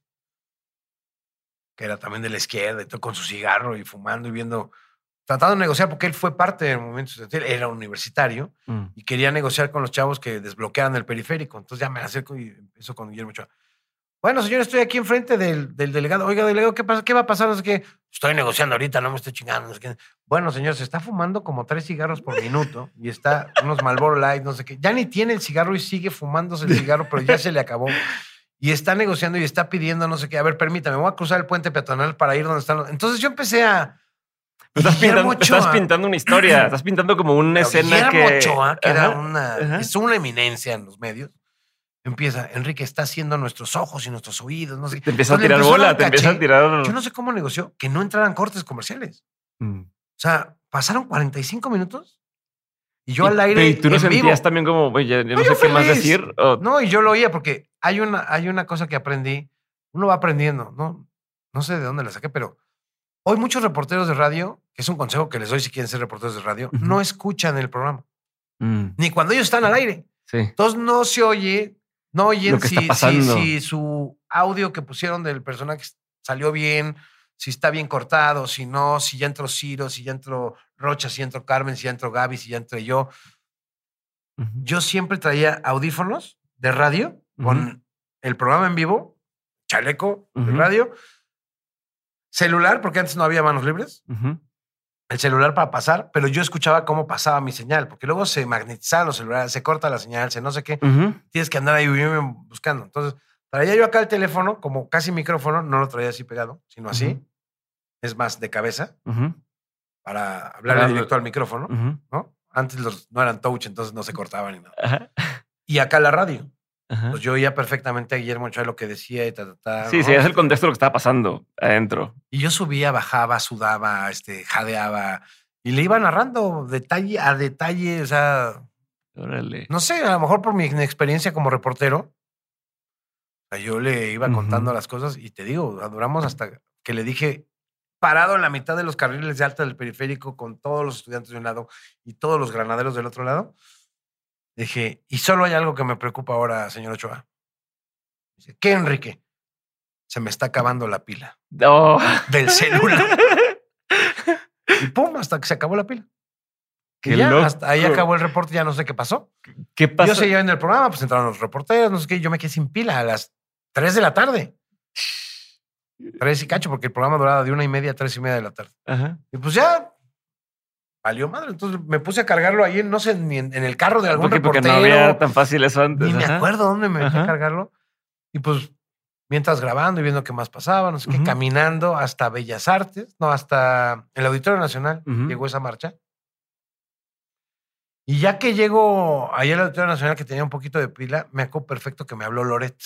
Mm. Carlos Loret, que estábamos juntos ahí en detrás de la noticia, gran amigo, y me dice, pinche bono, porque me decía bono el cabrón, por un perro de un reportero que parecía bulldog o no sé qué, en San Bernardo, y me decía a mí, imagínate cómo estaba.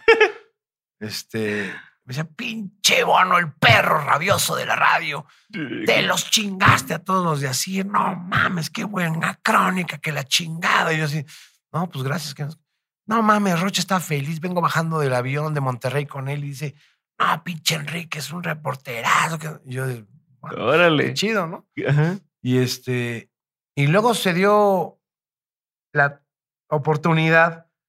Teníamos muy pocos No, pero espérame, ahí, ¿qué sentiste tú después de ese momento? O sea, No, que pues chingón, ¿no? Dices, o sea, decías, "Ay, órale, pa-". pero sabías, me mandó felicitar. ¿no? pero no eras consciente, o sea, no fue un- una cosa como, ok, estratégicamente hablando, esto va a ser mi estilo y voy a hacer, fue lo que te salió el momento, No, Pero- no, nunca tenía planeado pero un estilo, dijiste Rodrigo. como, ah, esto funciona. O, o, o sea, que, que Yo creo que ser auténtico es mi estilo Y no es un estilo preconcebido. O sea, quienes me escuchan en la radio, me han visto en la tele a veces eh, o incluso en el show, saben que como soy, soy. Sí, pero no es, lo- no es la norma o no era la norma en ese momento. El, el, por eso mi pregunta es si en ese momento descubriste, te cayó el 20 de decir, Fíjate ok, que yo si creo- soy yo, sí funciona. Yo creo que era una norma en otros tiempos, eh, sobre todo en la televisión pública. Mm. Yo crecí viendo a José Ramón Fernández, por ejemplo, en Deporte B, donde con muchísimos menos recursos que en Televisa, y ahí mi conflicto con Televisa era, ¿no? Con el América y que compraban los partidos y todo eso. Con más creatividad que recursos, hacían mejores cosas. Mm. El Wiri Wiri igual. Okay. Víctor Trujillo y Ausencio Cruz igual. Por eso el éxito que eran en la televisión cuando empezaron a cubrir Juegos Olímpicos Mundiales, porque hacían con menos más. No, y TV Azteca se terminó llevando de encuentro en, por ejemplo, la narración de fútbol. TV Azteca ya es otra cosa. Pero en su momento se, llevó de encuentro las narraciones de fútbol por hacerlo Pero cuando todos esos normal. en la televisión pública, que era el Canal 13, Imevisión, el 7 y el 22 en su momento, o en el 11 incluso, los cuentos del espejo de Andrés Bustamante para niños, que era una maravilla, era mejor televisión que Televisa, para mi mm. punto de vista. ¿no? ¿Por qué? No hay una generación que haya vuelto a hacer lo que hicieron ellos. ¿Por qué crees Más inteligente, mm. mucho más creativa, mm. mucho más divertida. Te cagabas de la risa de ver a un tipo disfrazado de hooligan tirando al conductor principal al piso, ¿no? Muy hábil José Ramón en términos de... De seguir el, Yo no tengo por qué estar en un pedestal como el conductor principal. Voy a jugar a ser patiño de estos pendejos. Ajá. Creo que todo eso pero influyó Pero una combinación entre sí, no, ¿verdad? Porque es como... Sí. Sí soy, pero luego es... Luego se eh, enojaban, ¿eh? no, sé qué. Atrás de las cámaras se daban unas enojadas. Pero era un éxito. Mm. Era un éxito. Ok. Entonces eso es lo que tú llevaste. Ser auténtico yo creo que es un estilo auténtico. No, no es planeado, pues. O sea, yo así como ves ahorita platicando, platico afuera. O sea, no, no es de que empieza la entrevista y te ha tocado. por eso te digo. Te ha tocado, ¿no? Por eso, te, por eso te estoy diciendo. O sea, por eso mismo es, y por eso mismo, en un medio en el que todo el mundo o muchas personas son más acartonadas o tienen que cumplir con un rol donde mm. esta seriedad y lo que tú quieras, y si me equivoco, eh, no, como que en lugar de decir, ah, me equivoqué y déjame sigo, es, es no, no por ahí. Tú fuiste tú en esta en este reportaje y el presente te dio resultado. ¿Qué viste después? ¿O qué empezó a pasar después de esto? Empecé a hacer más crónicas, mm. que era la parte que más me gusta. Eh, la huelga me dio muchas posibilidades de hacer cosas que los otros no hacían. Primero por una política editorial. Porque normalmente iban en contra de los estudiantes, rijosos, pagados por no sé quién para. Hablé como Ciro, ¿viste? pagados por no sé quién para desestabilizar a la universidad y, ta, ta, ta, ta, y a las instituciones y la democracia, porque venían las elecciones del 2000. Finalmente, la postre las ganó por primera vez un partido distinto al PRI. Así era la época en donde estaba en ebullición la sociedad. Y no es que yo haya dicho, ah, aquí voy a aprovechar el nicho. De... No, yo cubrí la huelga como no de parte de los estudiantes, pero sí abriéndoles el micrófono a los estudiantes. A pesar de que esos mismos estudiantes, cada vez que llegaba yo a la facultad, me gritaban, eres un vendido de Televisa. Yo decía, sí, soy de Televisa, pero escucha lo que estamos haciendo. Ahí cambió mi percepción, te decía yo, de Televisa. Quizá porque era radio, es otro, otro universo. A la televisión me refiero a los noticieros. Este, luego te contaré algún columnista especializado en radio que decía, no sé cómo puede existir el hueso en W y en Televisa el privilegio de mandar al mismo tiempo. Son mm. cosas distintas abismalmente. Sí, pues son empresas distintas, pero... Pero era la misma empresa, pero son diferentes filiales. Bueno, nunca nos trataron como de la empresa, la verdad. Ah. Siempre vamos como el patito feo. Y eso que es donde empezó todo. Y el abuelo Emilio Azcarra Milmo y la radio. Nos tenían muy descuidados presupuestalmente y muchas cosas ya no somos ahora parte de Televisa. Y, y, entonces en ese, en ese recorrido, pues hice muchas crónicas, ¿no? Me metí a, la cocina del CGH literal, el Consejo General de Huelga de Estudiantes de la UNAM. Conocí al Mosh, que era uno de los líderes más famosos, muy inteligente. Muchos pensaban que era pagado de gobernación. Yo no lo pude comprobar, pero tengo mis sospechas. Y ese cuate tenía una novia que se llamaba Vicky, que medía como dos metros. Era una cosa impresionante, súper buena onda, pero era la de prensa del Mosh. Tenía tanta fama por muchas cosas, sobre todo malas, que decían que es un hijo de la chingada, un rijoso, un hippie que hace ahí en la universidad, no sé qué. Tenía 10 de promedio. Ganó la medalla Gabino Barreda, que es la máxima presea que un estudiante puede ganar en la UNAM. Y era de los huelguistas. Y tenía unas rastas así terribles y unos lentes ahí rotos. Hippie, hippie, hippie, hippie, hippie. Le decía, ¿no? Este, de izquierda. Y me acuerdo que la primera entrevista que dio en radio nos las dio en el programa de Loret, porque yo le dije, oye, déjame llevarte al estudio. Este, ándale, no sé. Le estuve insistiendo un chingo. Hasta que me dijo que sí. Y fue todo un viaje. Hasta escribí por ahí una crónica de eso. Fui en mi coche, yo tenía un Jetta chiquitito. Estábamos pagando en Autofin. ¿Sabes? Yo les ayudaba a mis papás pagando ya como reportero, íbamos pagando las letras del coche. Y, pasé por él afuera de la facultad porque estaba tomada Ciudad Universitaria, no podías entrar en carro. Y afuera de la dirección de publicaciones, en una glorietita que hay en una gasolinera, dice, ahí me estacioné, salió con una gorra, así, todo encubierto casi, porque pues tenía órdenes de aprehensión en contra. Se subió en la cajuela del carro, me lo llevé. Para que no vieran. En el asiento de atrás, y yo hecho un nervio. Y el edificio donde estaba detrás de la noticia, que todavía está, creo que ahí, el piso 10, aquí cerquita, en la Torre Insurgentes, al ladito del teatro. Este, ahí estaba el estudio en el piso 10. Pero ahí también estaban las oficinas del Banco Interamericano de Desarrollo. Mm. había seguridad. entré al estacionamiento, lo tuve que bajar, meter por un, por un elevador del Sambors, que es un restaurante, salir, cruzar, entrar, el todo cubierto. Y llegamos al estudio con Carlos Loreto. Qué loco. Que tenía el noticiero de las 6 de la tarde en ese tiempo. Y lo entrevistó Carlos Loreto ahí. Pero entonces todo el mundo sabía que estaba ya ahí. Ahí sí. Y luego la, onda fue la llevarme luego, ¿no? Ajá, pues, no pasó nada. Tampoco es que fuera el Chapo, ¿no? Ajá. Pues, digo, todo respeto. este, y, y fue la, primera que dio, ¿no? Y así empecé a... Okay hacer más crónicas. ¿Tú, y ¿tú qué pensabas ahí? ¿Cómo, cómo pensabas en el, sobre tu carrera? ¿Cómo veías tu... Y cuando digo carrera me refiero hacia adelante. ¿Qué, qué decías? Ok, tengo que poner pilas para seguir en este camino, para llegar a, a qué querías llegar, em, o cómo mantenías el momentum de estos buenos eh, victorias que fuiste teniendo. Pues haciendo más. Siempre en este negocio haces más, te pagan igual y haces más. Okay. Este, pero me gustaba mucho. O sea, ya, ya, ya estaba decidido mi vocación, mi profesión, mi pasión, el periodismo. Pero todo hacer radio. Y estaba muy cómodo siendo reportero y haciendo piezas especiales, reportajes especiales, coberturas especiales, cubrir mis fuentes de información. Y un día, teníamos poquitos reporteros, el jefe de información, Daniel Robles.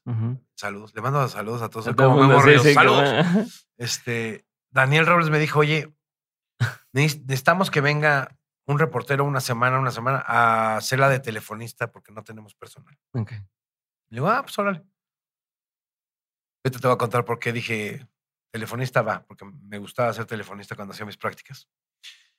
Y entonces estuve una semana y nos rolábamos los reporteros una semana. Tenías que llegar a las cinco y media de la mañana al estudio, acomodarte, no sé qué, y recibir las llamadas del público, etc.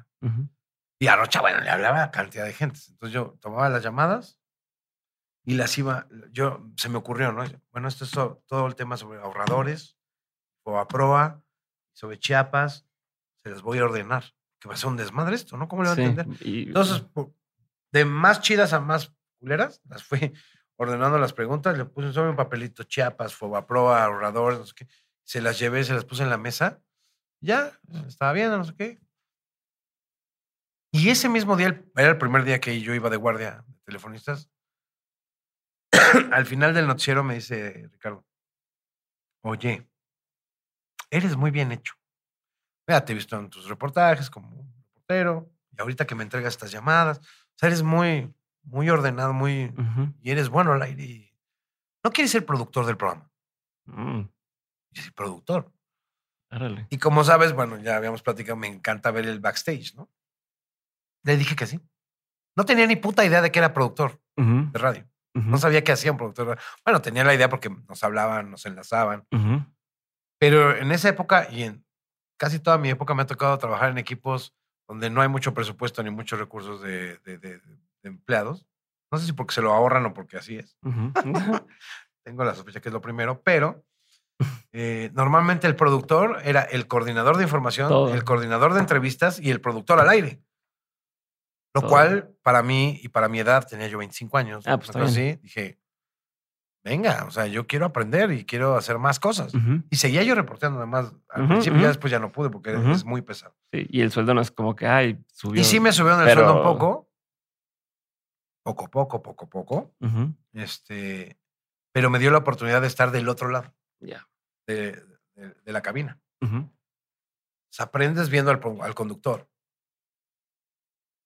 casi es un asunto de, osmosis y, de, imitación. Eso me ayudó mucho también en el proceso de ser conductor de noticias. Porque entonces empecé a entender todos los, todos los procesos. No había quien me dijera, es que tú no sabes. No, sí. Ya sé contestar teléfonos al público. Lo que no sé es llevar tortas y refrescos, así siempre se me caen. se me olvida si con chile, sin chile. Eh, ser reportero, ser productor de noticias. Entonces, te va dando una visión de la radio más amplia. Y entonces empecé a ser productor de Ricardo. Era un asunto padrísimo. O sea, ya el productor de, tu ídolo de Chavito. Claro. Mi maestro, es mi maestro en el periodismo, sin duda alguna, y siempre se lo agradeceré. Y... y... de Chavito no te imaginas que vas a llegar ahí. No, pues no. Y a los 25 años menos. Entonces armamos el programa y todo. Me tocaron varias cosas muy interesantes como para aprendizaje de vida y profesional. Por ejemplo. Pues yo creo que el, día más, más cabrón de todo, siendo productor de Ricardo, fue el 11 de septiembre de 2001. Tengo hasta la escaleta ahí guardada. No hicimos nada de ese día, de lo que había planeado. Y estábamos al aire, bueno, empezamos a las 6 de la mañana, ya como a las 8 y cacho, que pasó lo, de, lo del World Trade Center. Volteo al monitor y veo a, a los conductores de Lourdes Ramos y. ¿Quién más estaba? Ya se me olvidó quién estaba, pero estaban en el 2. Y estaba con Alberto Aguilar Cincer, que era el representante de la ONU, de México en la ONU. Y empiezan a Jorge Berri, Jorge Berri, Lourdes Ramos y Aguilar Cincer. Y empiezan a como, ah, parece que una avioneta, no sé qué. Le digo, mira, ¿ya viste? Lo que pasó en el Walter Center. Y voltea a Rocha en un corte, ¿no? En el monitor. me dice por el tollback. Esto es un atentado terrorista. Este güey está drogado, ¿De dónde sacas esa mamada, no? Tenía razón. Colmillo periodístico. Y entonces armó todo un desmadre. Nos extendimos la cobertura como hasta las 5 de la tarde sin parar. Ya no estábamos ni en Asir porque nos habían corrido de Asir por haber cubierto la marcha zapatista. este, nos corrían de todos lados por, por hablar de cosas que no hablaba la gente. Pero está bien cabrón eso, ¿no? Porque quieren que hables de las cosas que son importantes y luego te dicen, sí, pero de todo menos Cuando iba a venir el ZLN en 2001 al Zapatur, 2002, 2001, eh, Rocha planeó toda una cobertura especial porque era su tema. Y además pues, tenía una comunicación directa con el subcomandante Marcos. Invitó a Carlos Fuentes, invitó a José Saramago, invitó a Joaquín Sabina, a Miguel Ríos, a gente de la música, de la cultura, pero que le sabía la onda social y todo. Eh, a Carlos Monsiváis. Y estábamos en una terraza de la oficina del edificio de la jefatura de gobierno, que el jefe de gobierno en esa época era Andrés Manuel López Obrador. Nos prestó López Obrador una de sus terrazas para desde ahí transmitir todo el zapatur, la entrada de Marcos al Zócalo, etcétera, etcétera. Eso fue un domingo. El viernes nos corrieron, antes, el viernes anterior. Ya con toda la, con toda la cobertura dispuesta. Y sonó el teléfono de la cabina y era una de las directivas de, de Asir y me dijo, Enrique, Ricardo ya se fue. Le digo, no, pues son nueve y media, estamos al aire. Es que... ¿Yo qué? Es que el lunes ya no va a haber programa. ¿Y yo qué? ¿Cómo, que lunes ya no va al programa? O sea, yo ahí con todo el equipo, Daniel Robles, armando la cobertura. ¿Cómo que el lunes no va al programa? Si es lo de la marcha. Vamos a cubrir el domingo y vamos a pasar todo el reportaje el lunes y toda la cobertura y el seguimiento. No, es que el señor Ibarra, paz descanse, acaba de fallecer el año pasado, no quiere que se hable de Marcos. Digo, no mames, ¿por qué me lo dices a mí? ¿Por qué no tienen los huevos de decírselo a Ricardo? No queremos que tú le digas. No. Y así, no mames, no me chingues, güey. O sea, tengan huevos y, díganselo en la cara. No se lo dijeron. Órale. Esa fue la peor media hora que tuve del programa así de, "Verga, ahorita que acabe, que ya bajé y le dije, no, bueno, se dio una encabronada. Ajá. Y pues ya, Y nunca salimos, salimos del aire, ni siquiera para despedirnos, nada. Y, y- Ya y no hubo nunca programa se- lunes. No mames. En otros tiempos lo podrías haber hecho de otra forma. ¿Estás de acuerdo? No, en esos tiempos así se hacía. No, pero me refiero que en otros tiempos, o sea, hoy, si te dicen, bueno, pues ya no estás en radio, le hablas a alguien y lo grabas y lo streameas. O sea, o sea no sé. Lo streameamos, ¿sabes en dónde? En Star Media, Mm. que empezaba ese portal de. Pues era como buscar, como tipo Google. Sí. Medio raro, no lo entendí ahí, pero. Y además se veía así. No. Lento como la ajá. Nos quedó eso. Y luego ya eh, le dieron refugio en Radio Universidad al proyecto de Ricardo, Ok. en la Radio UNAM. Ujú, Transmitíamos en Radio UNAM eh, a la una de la tarde o algo así. ujú, Y justamente eh, a las seis de la mañana y a la una de la tarde. ujú, A las seis de la mañana estábamos en una empresa que se llama TBC, que no se veía en la Ciudad de México, solo en el resto de la República, televisión restringida, pero no se veía en la ciudad. Y pasa lo del 11 de septiembre, que te decía, y pues se extiende la cobertura y todo. Y estuvo padre, periodísticamente hablando, Sí, claro. apasionadamente periodístico. Sí, o el sea, retador para tu tipo de trabajo en ese momento. Es que era histórico para el planeta. Ajá. Ujú, al planeta. Y me acuerdo perfectamente que Vicente Fox, el presidente de México, iba al World Trade Center de la Ciudad de México o estaba en el World Trade Center de la Ciudad de México en algún evento y pues alertó la seguridad del Estado Mayor Presidencial porque estaban en, pensaban que iban sí. a ir bombardeando los World Trade Centers, ¿no? O sea, Sí, yo, yo algo que eso lo vi, yo estaba, habían cancelado clases, yo estaba todavía en la primaria o algo así, mm, habían cancelado clases por eso. y, y no, porque estaba lloviendo en Monterrey. Había- Ah, eh, iba a haber un huracán o un frente así de esos días, muchísimo, está todo Mm. Eh, ya es que antes teníamos más agua. Antes teníamos más agua, entonces estaba todo inundado y cancelaron colegios, no había. Y entonces estábamos, luego estaba en, ca- en cama de, de mis papás, mis hermanos, estábamos ahí tirando hueva, pijama todavía, viendo el noticiero. interrumpimos Y de este repente programa. sale eso y no entendías qué estaba pasando. Como, ¿cómo? Y yo me acuerdo que luego me decía, creo que se una noticia o algo hablando de que el World Trade Center de acá y como esa confusión. Sí, justo lo que sí, dijiste de que Es y que si Fox estaba acá, otro y si no sé Fox qué. estaba en el World Trade Center, entonces se activó la alerta de seguridad, ¿no? Y ahí estaba todo el rollo, eh, iba a dar un discurso. Decían un como Warcito Room, hay un cuartito ahí de, de espera. Y desde el World Trade Center o desde Los Pinos, ya no me acuerdo si se regresó a Los Pinos, creo que se regresó a Los Pinos, iba a dar un mensaje con motivo de los atentados. Y entonces dije, "Ah, necesitamos hablar con el canciller mexicano, pero estaba en Costa Rica, Mm. en un evento de no sé qué. Entonces, le hablo a su celular a Jorge Castañeda, que era el secretario de Relaciones Exteriores, bastante sangrón. Este, hijo, están viendo todo esto. Se me olvida luego que están las cámaras. Ajá. Bueno, era muy sangrón porque cada vez que iba al estudio no quería ponerse la diadema con el micrófono porque se despeinaba. Ajá. Decía, no mames, o sea, ¿eso qué? ¿No? O sea, habla ya. Bueno. Y entonces le hablo a Jorge Castañeda y le digo, canciller, ¿cómo está? Habla Enrique Hernández de, Ri- de Ricardo Rocha, el productor Ricardo Rocha. Dice, no me chingues, estoy en una... A ver, a ver, a ver. ¿Ya vio lo que pasó? Sí, pues no mames, ¿cómo no lo voy a ver? Ahorita va a dar un discurso, un mensaje el presidente. ¿Tiene usted forma de escucharlo? No, pues acá no, que estoy en la- el evento. ¿Qué le parece esto?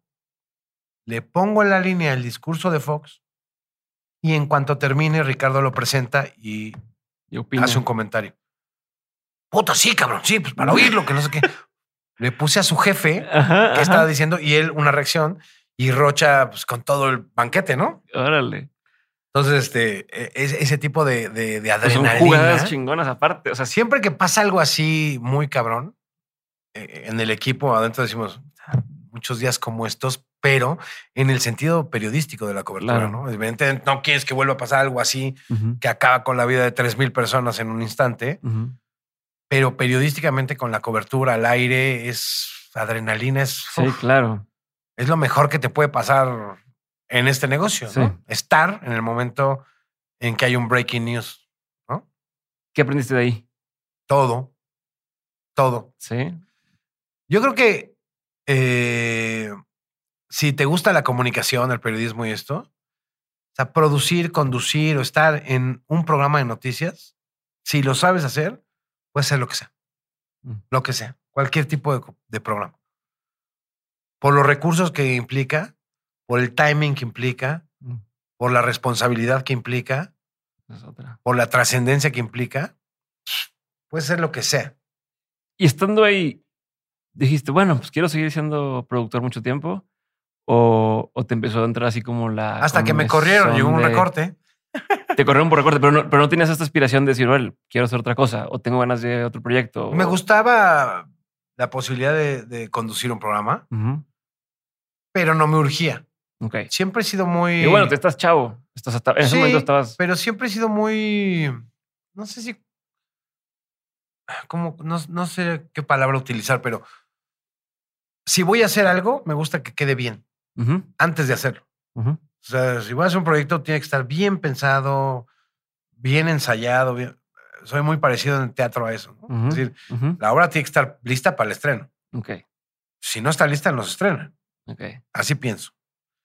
Y después ya mm, salí de, de la agencia detrás de la noticia, que fue una experiencia maravillosa, maravillosa mi escuela. Y me habló Loret me dijo, oye, vente acá a Radio 13. Él se había salido recién también de, la agencia porque empezó televisión en, Televisa, con un noticiero, creo que en el canal 4 a las 3 de la tarde. y, me dijo, oye, tengo el noticiero ya en Radio 13, era M, pero pues era una buena práctica también para él, por supuesto que ahí empezó solito en la mañana, en el morning, que es el noticiero más importante de la radio. Me dijo, vente, pues, para que hagas reportajes especiales. No sé qué, ya vi que te corrieron. No sé, sí, ya me tocó la guillotina. Ja, ja, ja, ja. Me dije, órale, va. Y empecé a hacer trabajos para él, coberturas, reportajes especiales y esto, eh, con Loreda, al que siempre le estaría agradecido.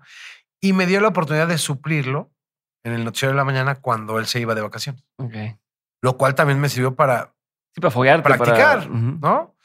Y le aprendí muchísimo a Carlos. Carlos es un excelente conductor, sabe el timing, eh, sabe cuándo meter una música, cuándo no, cuándo meter audio, cómo darle seducción al mensaje, aunque sea periodístico, ¿no? Y le aprendí mucho también, muchísimo, lo cual le agradezco también infinitamente. Y, entonces empecé con él y a los meses lo invitan a, a W de nuevo, con esta nueva fusión que hicieron Grupo Prisa y Televisa, Prisa manejando toda la parte editorial hicieron un nuevo concepto y querían refortalecer, recuperar a la W, ¿no? que estaba ahí perdida en el cuadrante.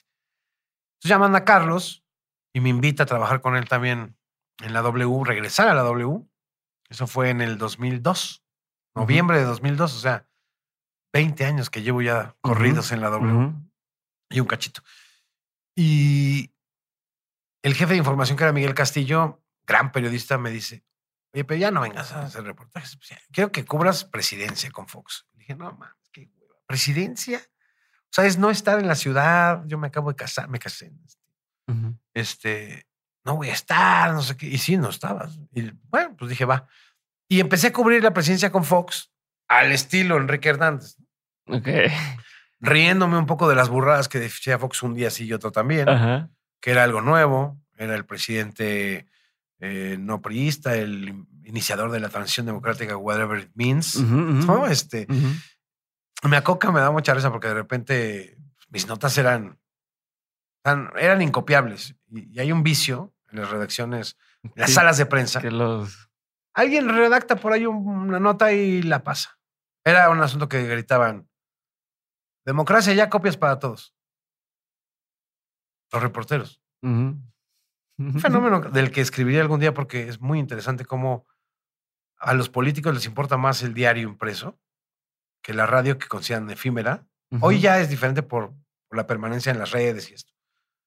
O la televisión también les importa, pero más los periódicos que quedaba impresa y una plana su declaración en ocho columnas o una caricatura. Y a la radio como que, como mucho en las salas de prensa que los reporteros de periódico Oye, ¿cómo, cómo dice tus comillitas? Y a ver, tus comillitas son mi inserto en radio, o sea, no te burles del inserto, o sea, y así. era un pique, ¿no? Pero cuando empiezo a cubrir presidencia, pues las notas que yo hacía desde el CGH no las podía robárselas ningún reportero ni pirateárselas porque yo redactaba mi estilo, ¿no? Así de, en el marco del décimo aniversario de la verga, güey. Eso es paja, es paja. Aprendan eso, reporteros en ciernes. Eso es paja, no me sirve. Anota, ¿no? Entonces decía, con un golpe de franqueza, no sé qué. O sea, siempre empezaba con una mamada así. Entonces decía, nota este cabrón. Eh, pero me sirvió a la larga para, pues mi sello era ese, el, de lo que yo veía, no lo que me decían las autoridades, no con lo que me influía una sala de prensa, un boletín, lo que yo veía. me, me, me, suscribo a lo que yo veo y observo. Ok. Porque no, solo puedo suscribirme a eso. Y prefiero esa independencia a no tenerla y ser súper. Sí, como quiera, te la van a hacer de pedo por alguna cosa, pues mejor que sea la exclusiva a cambio de que quién sabe qué amarres hay atrás, ¿no? Pues prefiero no tener una exclusiva y contar mejor la noticia. Ok. Y, eso pasaba mucho, ¿no? Entonces, con Fox era un asunto muy chistoso porque de repente un día me acuerdo que ah, fuimos a una cosa de agricultura o no sé qué. Y empezó a dar una lista de productos de exportación, no sé qué, qué chistos. Entonces empezó Fox y tenemos mango manila, col de Bruselas, no sé qué. Va a ser, o sea, una descripción increíble de vegetales. Entonces yo mi nota le dije, Carmen, hoy el presidente Vicente Fox hizo la lista del súper y lo puse el audio, así. Y empezó, mango manila, col de Bruselas, no sé qué. Y Carmen, Carmen, imagínate, que nunca se ríe. Bueno, ya, ya se ríe más ahora. Este, en esa época, Carmen Aristegui, ¿no? Este, y le digo, estos son los productos de exportación que dice el presidente. O sea, diferente, o sea, diferente. no, no es que sea mejor o peor, pero era mi estilo. Es qué hueva mandar la nota así. Sí. Los 10 productos de explotación. De, ah, la verga. O sea, no, mejor. Pero sigue siendo arriesgado. No, distinto. es arriesgado. Pues no sé si arriesgado. La verdad es que me metían mucho al aire porque pues, les gustaba cómo les contaba las cosas, yo creo, ¿no? Ok. Y Lores me empezó a mandar a hacer muchas crónicas de color por ejemplo, la pelea de despedida de Julio César Chávez en, la Plaza México, me dijo, ve, me dio entradas de ringside y pues tenía ahí a todo Fidel Herrera diciendo un chingo de groserías, el gobernador de Veracruz en ese tiempo, este, el H1, el Z1, ¿no? este, Pipino Cueva, ¿no? Entonces hice una crónica muy política de la despedida de Julio César Chávez, ¿no? Y cosas así eh, que, me, que me gustan mucho. Entonces, pues ahí ese, esa beta, ¿no? Eh, que sí fue tu estilo. O sea, ya, ya, ya, ya estaba como amarrado. O sea, ya tenías claro un pues estilo. no puedo ser diferente. No, pero ya tienes, o sea, una cosa es cuando pasan cosas de esto lo hizo una vez, otra, y de pronto ya, ya te reconocen. No, y, siempre no repetirte. Y es un sello. El reto es no repetirte. También. El reto para perdurar, creo yo, pues después de 25 años de carrera en la radio, 20 años solo en W, que de repente dices, dicen algunos, oye, es que ya eres una vaca sagrada. ¿eh? No sabes, güey. O sea, yo creo que es el momento más vulnerable, ¿no? Ya cuando tienes tanta, tanta longevidad en un mismo medio, ya estás muy identificado con una marca. A lo mejor si se desaparece así de repente de un día para otro, ojalá y no, este, ¿quién te va a llamar si tú eres W, no? Eres el sello. Sí. Ah, no me sí, preocupa como que ya lo tienes estampado, ya como que dicen, Pero yo creo que sí, mi sello es así, o sea, y evolucionar siempre, no repetirte. Este... Bueno, y en línea con eso, quiero, quiero entrar al tema de W, ¿no? ¿Cómo, em, ¿Cómo arrancas, perdón, del hueso? ¿Cómo arrancas el hueso? Y justo algo que has hecho mucho es, desde mi punto de vista, se ha evolucionado y se ha ido adaptando a cada uno de los cambios que han venido tanto de, gobierno, desde políticas internas, todo esto. Sí. Entonces, si pudiéramos medio irnos por ahí tantito. La verdad es que ha sido una aventura evolutiva. Y, yo te diría que cada etapa del programa ha sido padrísima. Y ha sido una adrenalina y ha sido una pasión al 100%. Si algo es este programa, no sé cuánto dure más el concepto, eh, es que es al 100%. Cada etapa vivida es con todo, con todo. O sea, el equipo de trabajo, aparte de ser personas muy talentosas siempre, las que han estado a lo largo de 17 años, es mi relación más larga, güey. E, el hueso es mi relación más larga, más duradera, más fiel y, más leal. Ha habido gente muy talentosa, muy talentosa, pero sobre todo, algo que yo pongo por encima de cualquier otro atributo o cualidad en un equipo de trabajo, llena de buenas personas. Eso es básico para mí, trabajar con gente de buena entraña, honesta, cariñosa, vulnerable, que puede llorar, que puede reír. Esa es la gente con la que me gusta trabajar. Y que tengan talento, evidentemente, pues es un plus, ¿no? Entonces, La verdad es que he sido muy afortunado de trabajar con gente tan brillante desde el principio del programa hasta el día de hoy. En cada una de las etapas siempre hay algo que te sorprende. Y esa es otra de las cosas. Una, evolucionar. No repetirte. No ser exactamente igual siempre, porque la vida cambia, las noticias son otras. Aunque pareciera un trabajo rutinario el de un noticiario o un informativo, donde siempre estás dando las noticias, pero siempre son diferentes épocas. Saberte, saberte desarrollar, saberte madurar, como va madurando el país, la sociedad. No es lo mismo hoy contar un chiste que hace 10 años. Claro. No puedes contar el mismo chiste todo el tiempo. Y ahí vienen los cambios, ¿no? Y ahí vienen las etapas difíciles y las padrísimas. Es encararla y no tenerle miedo al cambio y seguirle. A ver. Ya te vi, ya te vi que está como no, así no, no, saliendo no, sangre de no, no, no, no, no, no, no, no, no, no, para nada. Saludos, Adela Micha. Este, no, no, al revés. Este, saludos. No, de hecho, no me iba por donde tú crees que a lo mejor me voy a ir. Me quiero regresar a, porque ya estás hablando del hueso y demás, pero ¿en qué etapa de esto, de, del hueso, decides volver a los escenarios? ¿No? ¿Y por qué? O sea, ¿qué pasa que, que qué detona esta cosa en ti que tenías medio, pues no olvidada, pero ahí apaciguada, en pausa? Bueno, de hecho, nunca la ejercí después de que hice la última obra de teatro cuando estaba al principio de la universidad. Seguí yendo mucho al teatro y hacía crónicas, además de teatro. Por ejemplo, fui para Robo Chapaloret a hacer crónica de Los Miserables Okay. antes de la elección presidencial de Fox, que también era un asunto de revolución, ¿no? Entonces, bajo ese denominador, como no hace leitmotiv de la revolución francesa, un poco hablar de lo que estaba pasando en el país con este cambio que podía suceder en el 2000, a partir de Le Miserable, y estuvo bien padre, ¿no? Entonces, nunca abandoné a los escenarios por completo porque como espectador primero no puedo dejar de consumir teatro en la vida. Pasó que uno de los grandes, uno de mis grandes amigos y uno de los grandes creativos del programa, que es ese güey, estando pero, productor, músico, periodista. Alejandro, Jorge Alejandro Marín y Cal García Jurado, que dice que no es lo más largo que tiene el nombre, es la barba, lo ves, sí. ¿no? Este, no, saludos, Alex. Eh, me dijo, cabrón, tú deberías hacer estando. Y dije, "Ay, no, ¿cómo? Haces stand todos los días. Ni guion traes.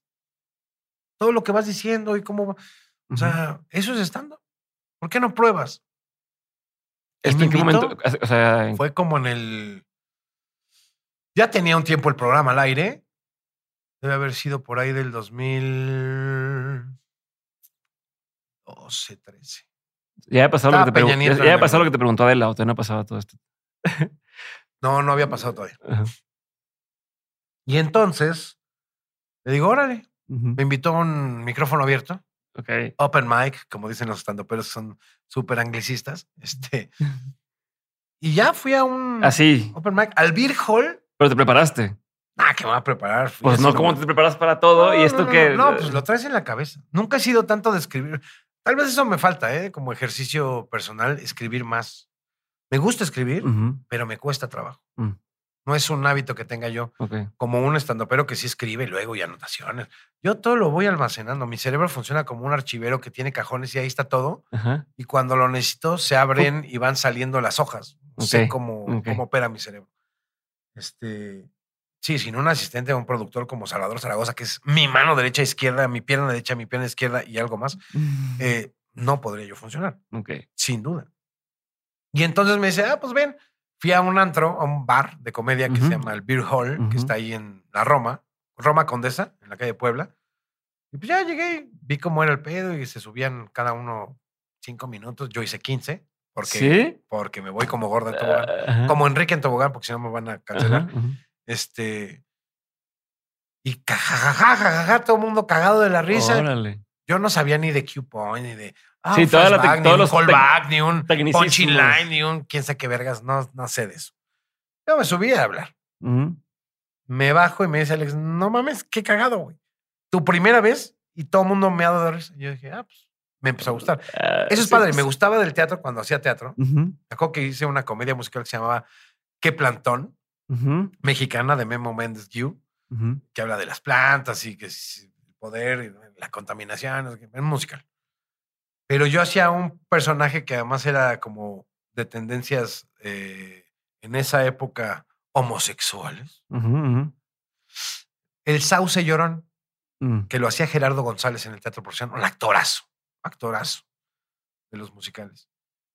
Y era comedia. Entonces, cuando decías el chiste y tenía que caer, puta, tú decías, a huevo, ahora se van a reír.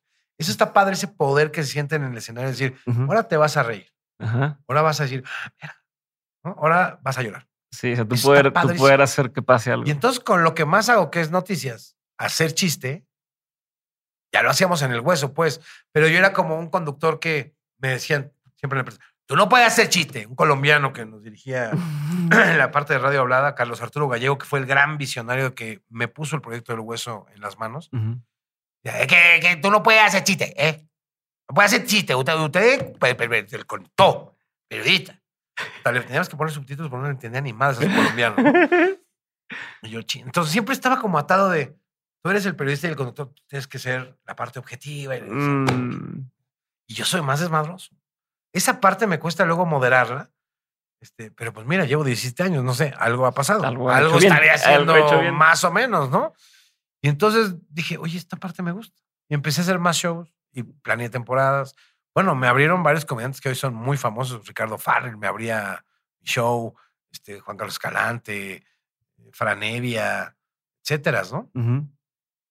Yo ya al final, cuando llegó Franco Escamilla, cuando yo me presentaba, me confundían con Franco Escamilla. Para lens y todo. Más que no tenía sombrero, ¿no? Más que estoy más guapo, eso sí, es un, es un hecho. Saludos a Franco. Este, y me empezó a gustar muchísimo ese show, pero sentía que solo el stand-up limitaba algunas cosas que tenía yo dentro, como este, este, este, cantar y hacer este asunto de Broadway, ¿no? mi, mi, mi, faceta musicaloide. Y, entonces, y, también como estaba Fernando Rivera Calderón en el programa, pues esa parte como que se la dejaba a él. Sí, claro. Ah, si no iban a competir con quién cantaba hombre, Además, quién... va a competir con Fernando Rivera Calderón haciendo sátira política de música? No hay nadie, no existe, no ha nacido quien lo pueda hacer también como lo hacía.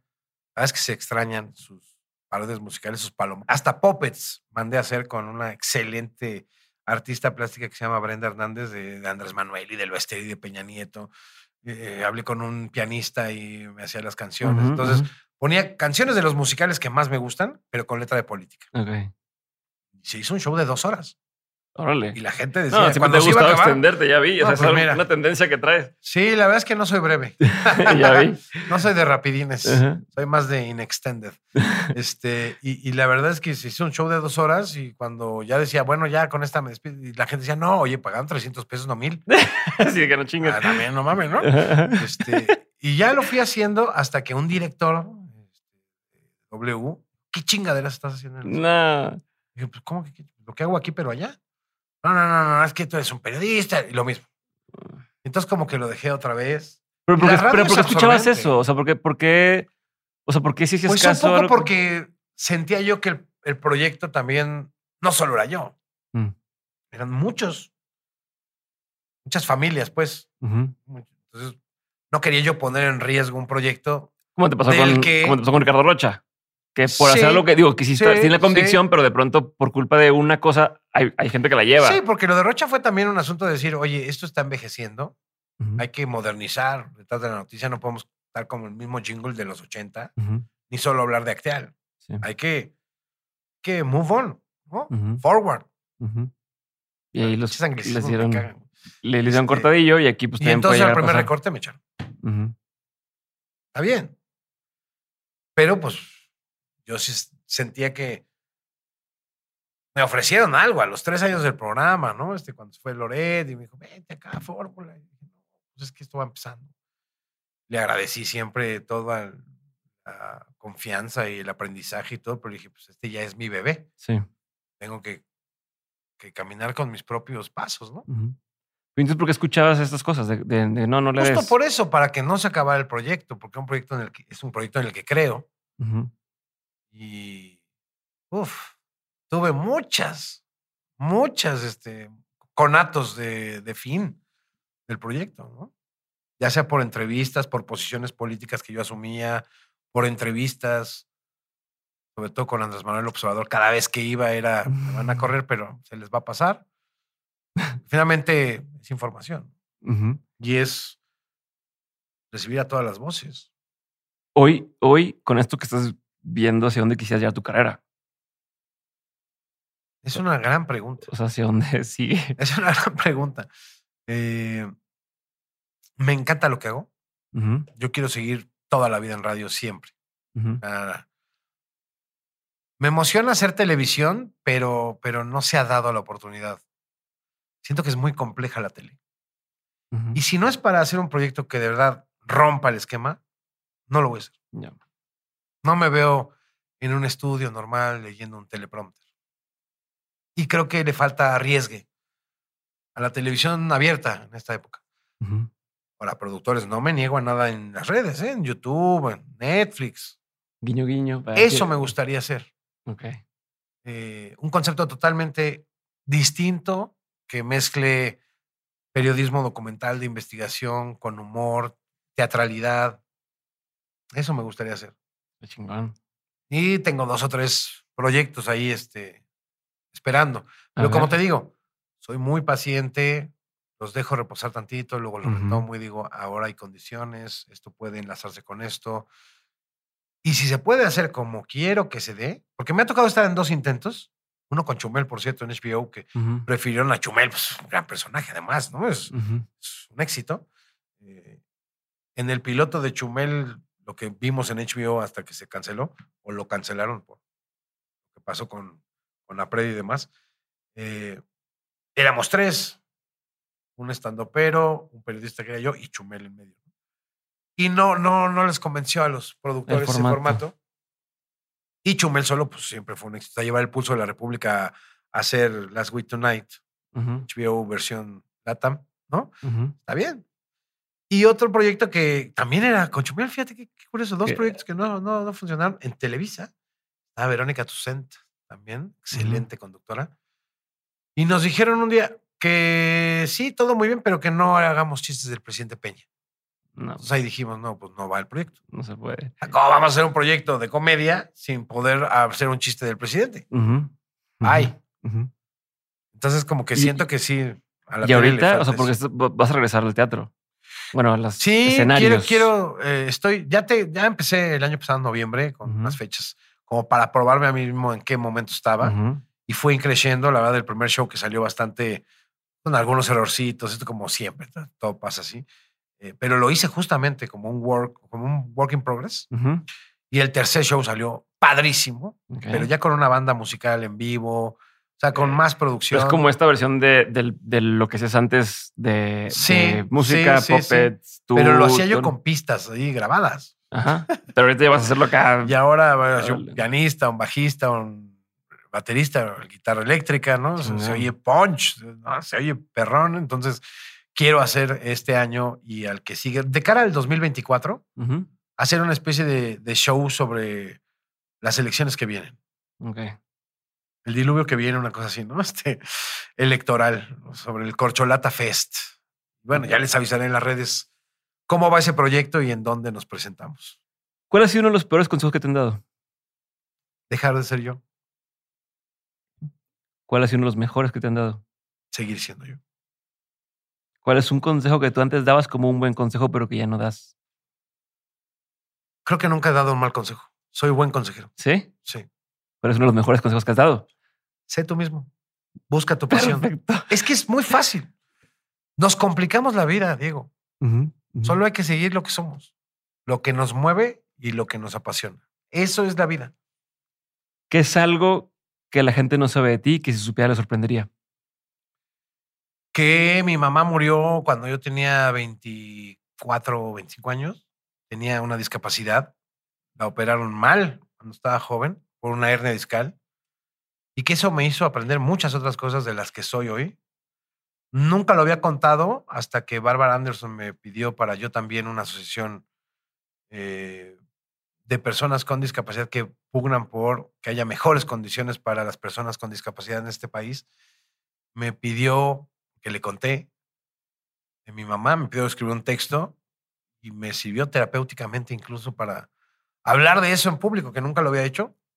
Y fue, es todavía el texto más leído del portal. Este, sobre mamá Carmen. Una iatrogenia que no discapacitó al amor. Así se llama el texto. Para que lo busquen. Los invito a que lo lean. La verdad es que pueden encontrar algo de ustedes ahí que no han visto también. ¿Cómo se llama otra vez? Carmen, una iatrogenia que no discapacitó el amor. Perfecto. ¿Qué opinión tienes que poca gente comparte contigo? ¿Cómo? Una opinión no muy popular que tengas. Me cae bien Andrés Manuel. Excelente. Sobre todo en privado cuando platica ahí sus historias. Debería dedicarse a eso, hacer como giras de turismo, guías turísticas de las garnachas más famosas. Te las puede decir hasta el nombre del puestito, qué saben. Es, muy diferente detrás de, cámaras como es en persona. Sí. o sea, como. Es muy divertido. Ok. Saludos, Andrés. ¿Qué te da mucha curiosidad hoy en día? Uf, que no. El día que me deje de dar curiosidad a algo, me retiro. Soy curioso profesional. Perfecto. Así me defino. Perfecto. ¿Hay algo en particular? Híjole. En lo que últimamente estás pensando mucho. En el 2024, ¿cómo se va a poner? Sí, estás con eso en cabeza. Pero yo creo que Morena, vamos a tener Morena como para otro PRI. Mm. No veo que la oposición tenga ni el tamaño ni los cuadros para imponerse. Y creo que sí, Morena es como, funciona como, como el PRI con esa misma formación de cuadros. La misma jugada o estrategia, vas a decirlo. Sí, con otro cariz tal vez, pero, pero básicamente es ese mismo musculote, ¿no? Este, El PRI, partido único. La maquinaria. Sí. Película, serie, documental, libro que haya marcado un antes y un después. O sea, no tienen que ser todos, Ya me viste cada dijiste. no, no, no. Platica este cabrón. No, porque no, porque lo que no quiero es que me digas por decirme. Es más bien piensa si hay alguna de estas cosas que se haya marcado antes y después. Peter Pan. Es un antes y un después en mi vida. Chingón. ¿Algún libro? Varios, pero uno, uno solo no. No, uno solo no, pero la insoportable edad del ser y Milán Kundera como autor. Ese es mi libro favorito. Es otro pedo. Es, ese asunto de qué es el coqueteo. El compromiso de un coito sin garantía de que suceda. ¡Ay! Ese, ah, ese libro está, está escrito con un chingo de como frasecitas o cosas. Además, está muy coteable. Creo que Milán Kundera es uno de los autores hombres que mejor observa y narra la feminidad mm. desde los ojos de hombre. Desde mi punto de vista. A mí me gusta un chingo. Sí. Lección no memorable de tus padres. Uf. Así empiezo mi, mi texto sobre mi mamá.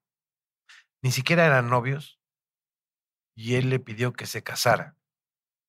Después de una operación que salió no mal, menos, desastrosa, que dejó parapléjica a mamá de la cintura para abajo. Mi papá estaba enamorado de mamá sin decirle nada. Meses o años antes. La operan, sale mal la operación. Sabiendo el resultado, mi papá fue a la rehabilitación. Eh, sus primeras vacaciones las dejó, se quedó, estuvo con ella todos los días en la rehabilitación y después le llegó. Pero le dijo que se casaran. Y mi mamá lo mandó a la chingada. Directo. Dijo, güey, estás pendejo. O sea, voy a hacer una carga para ti. Ve lo que me está pasando. Y mi papá dijo, mi madre. Le dijeron que no iba a poder caminar. No sé cómo chingados. Nadie se lo explica a ningún científico. Caminaba chueco, a veces con muletas, a veces en silla de ruedas. Pero caminaba. Le dijeron que no iba a poder tener hijos. Tuvo dos hijos varones como ella quería. No sé cómo. Embarazos de seis meses en cama. ¿no? Los dos nacimos a los ocho meses de, del embarazo. Este, es el mejor ejemplo de amor que pude haber recibido en mi vida. Y no, no lo cambiaría. Muchos me han dicho, ¿no cambiarías que esa operación hubiera salido bien? Muy difícil, pero no, porque no sería quien soy. Ni ella hubiera sido quien era. Ni mi familia hubiera sido como es. Gracias, Enrique. Última pregunta. Venga. De todo lo que has vivido, tanto en lo personal como en lo laboral, has tenido un montón de aprendizajes. Si tuvieras que quedarte con tres aprendizajes que quisieras tener siempre presentes, que fueran esta brújula que marca el camino, ¿cuáles serían? Uno, no creerte que eres más que los demás. Ni que ya eres la gran chingonería. Dos, no dejar de aprender siempre. Tener la humildad de reconocer que no sabes todo. Creo los periodistas somos expertos en, ah, yo sé de todo, ni más. No, no es cierto. Pregúntame de física cuántica y a la verga. Y tres, nunca renunciar a tu pasión ni a quién eres. Eso es, son tres básicas, yo creo que, para cualquier ámbito de la vida, ¿eh? Yo creo que hay que ser quienes somos, siempre. Gracias.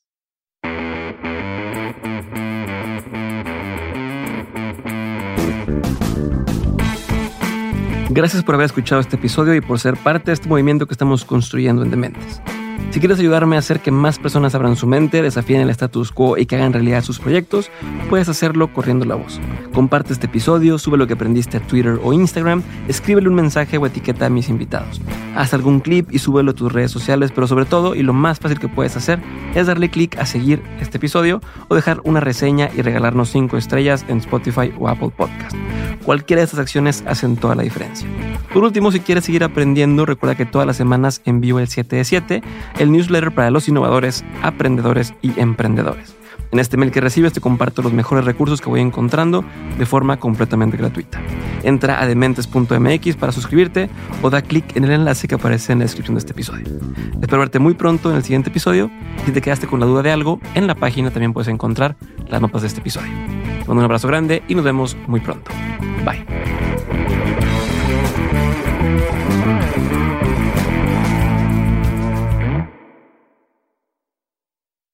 Is Ryan here, and I have a question for you. What do you do when you win? Like, are you a fist pumper? A woohooer, a hand clapper, a high fiver. I kind of like the high five, but if you want to hone in on those winning moves, check out Chumba Casino. At ChumbaCasino.com, choose from hundreds of social casino style games for your chance to redeem serious cash prizes. There are new game releases weekly, plus free daily bonuses. So don't wait. Start having the most fun ever at ChumbaCasino.com. No purchase necessary. VGW. Void were prohibited by law. See terms and conditions. 18 plus.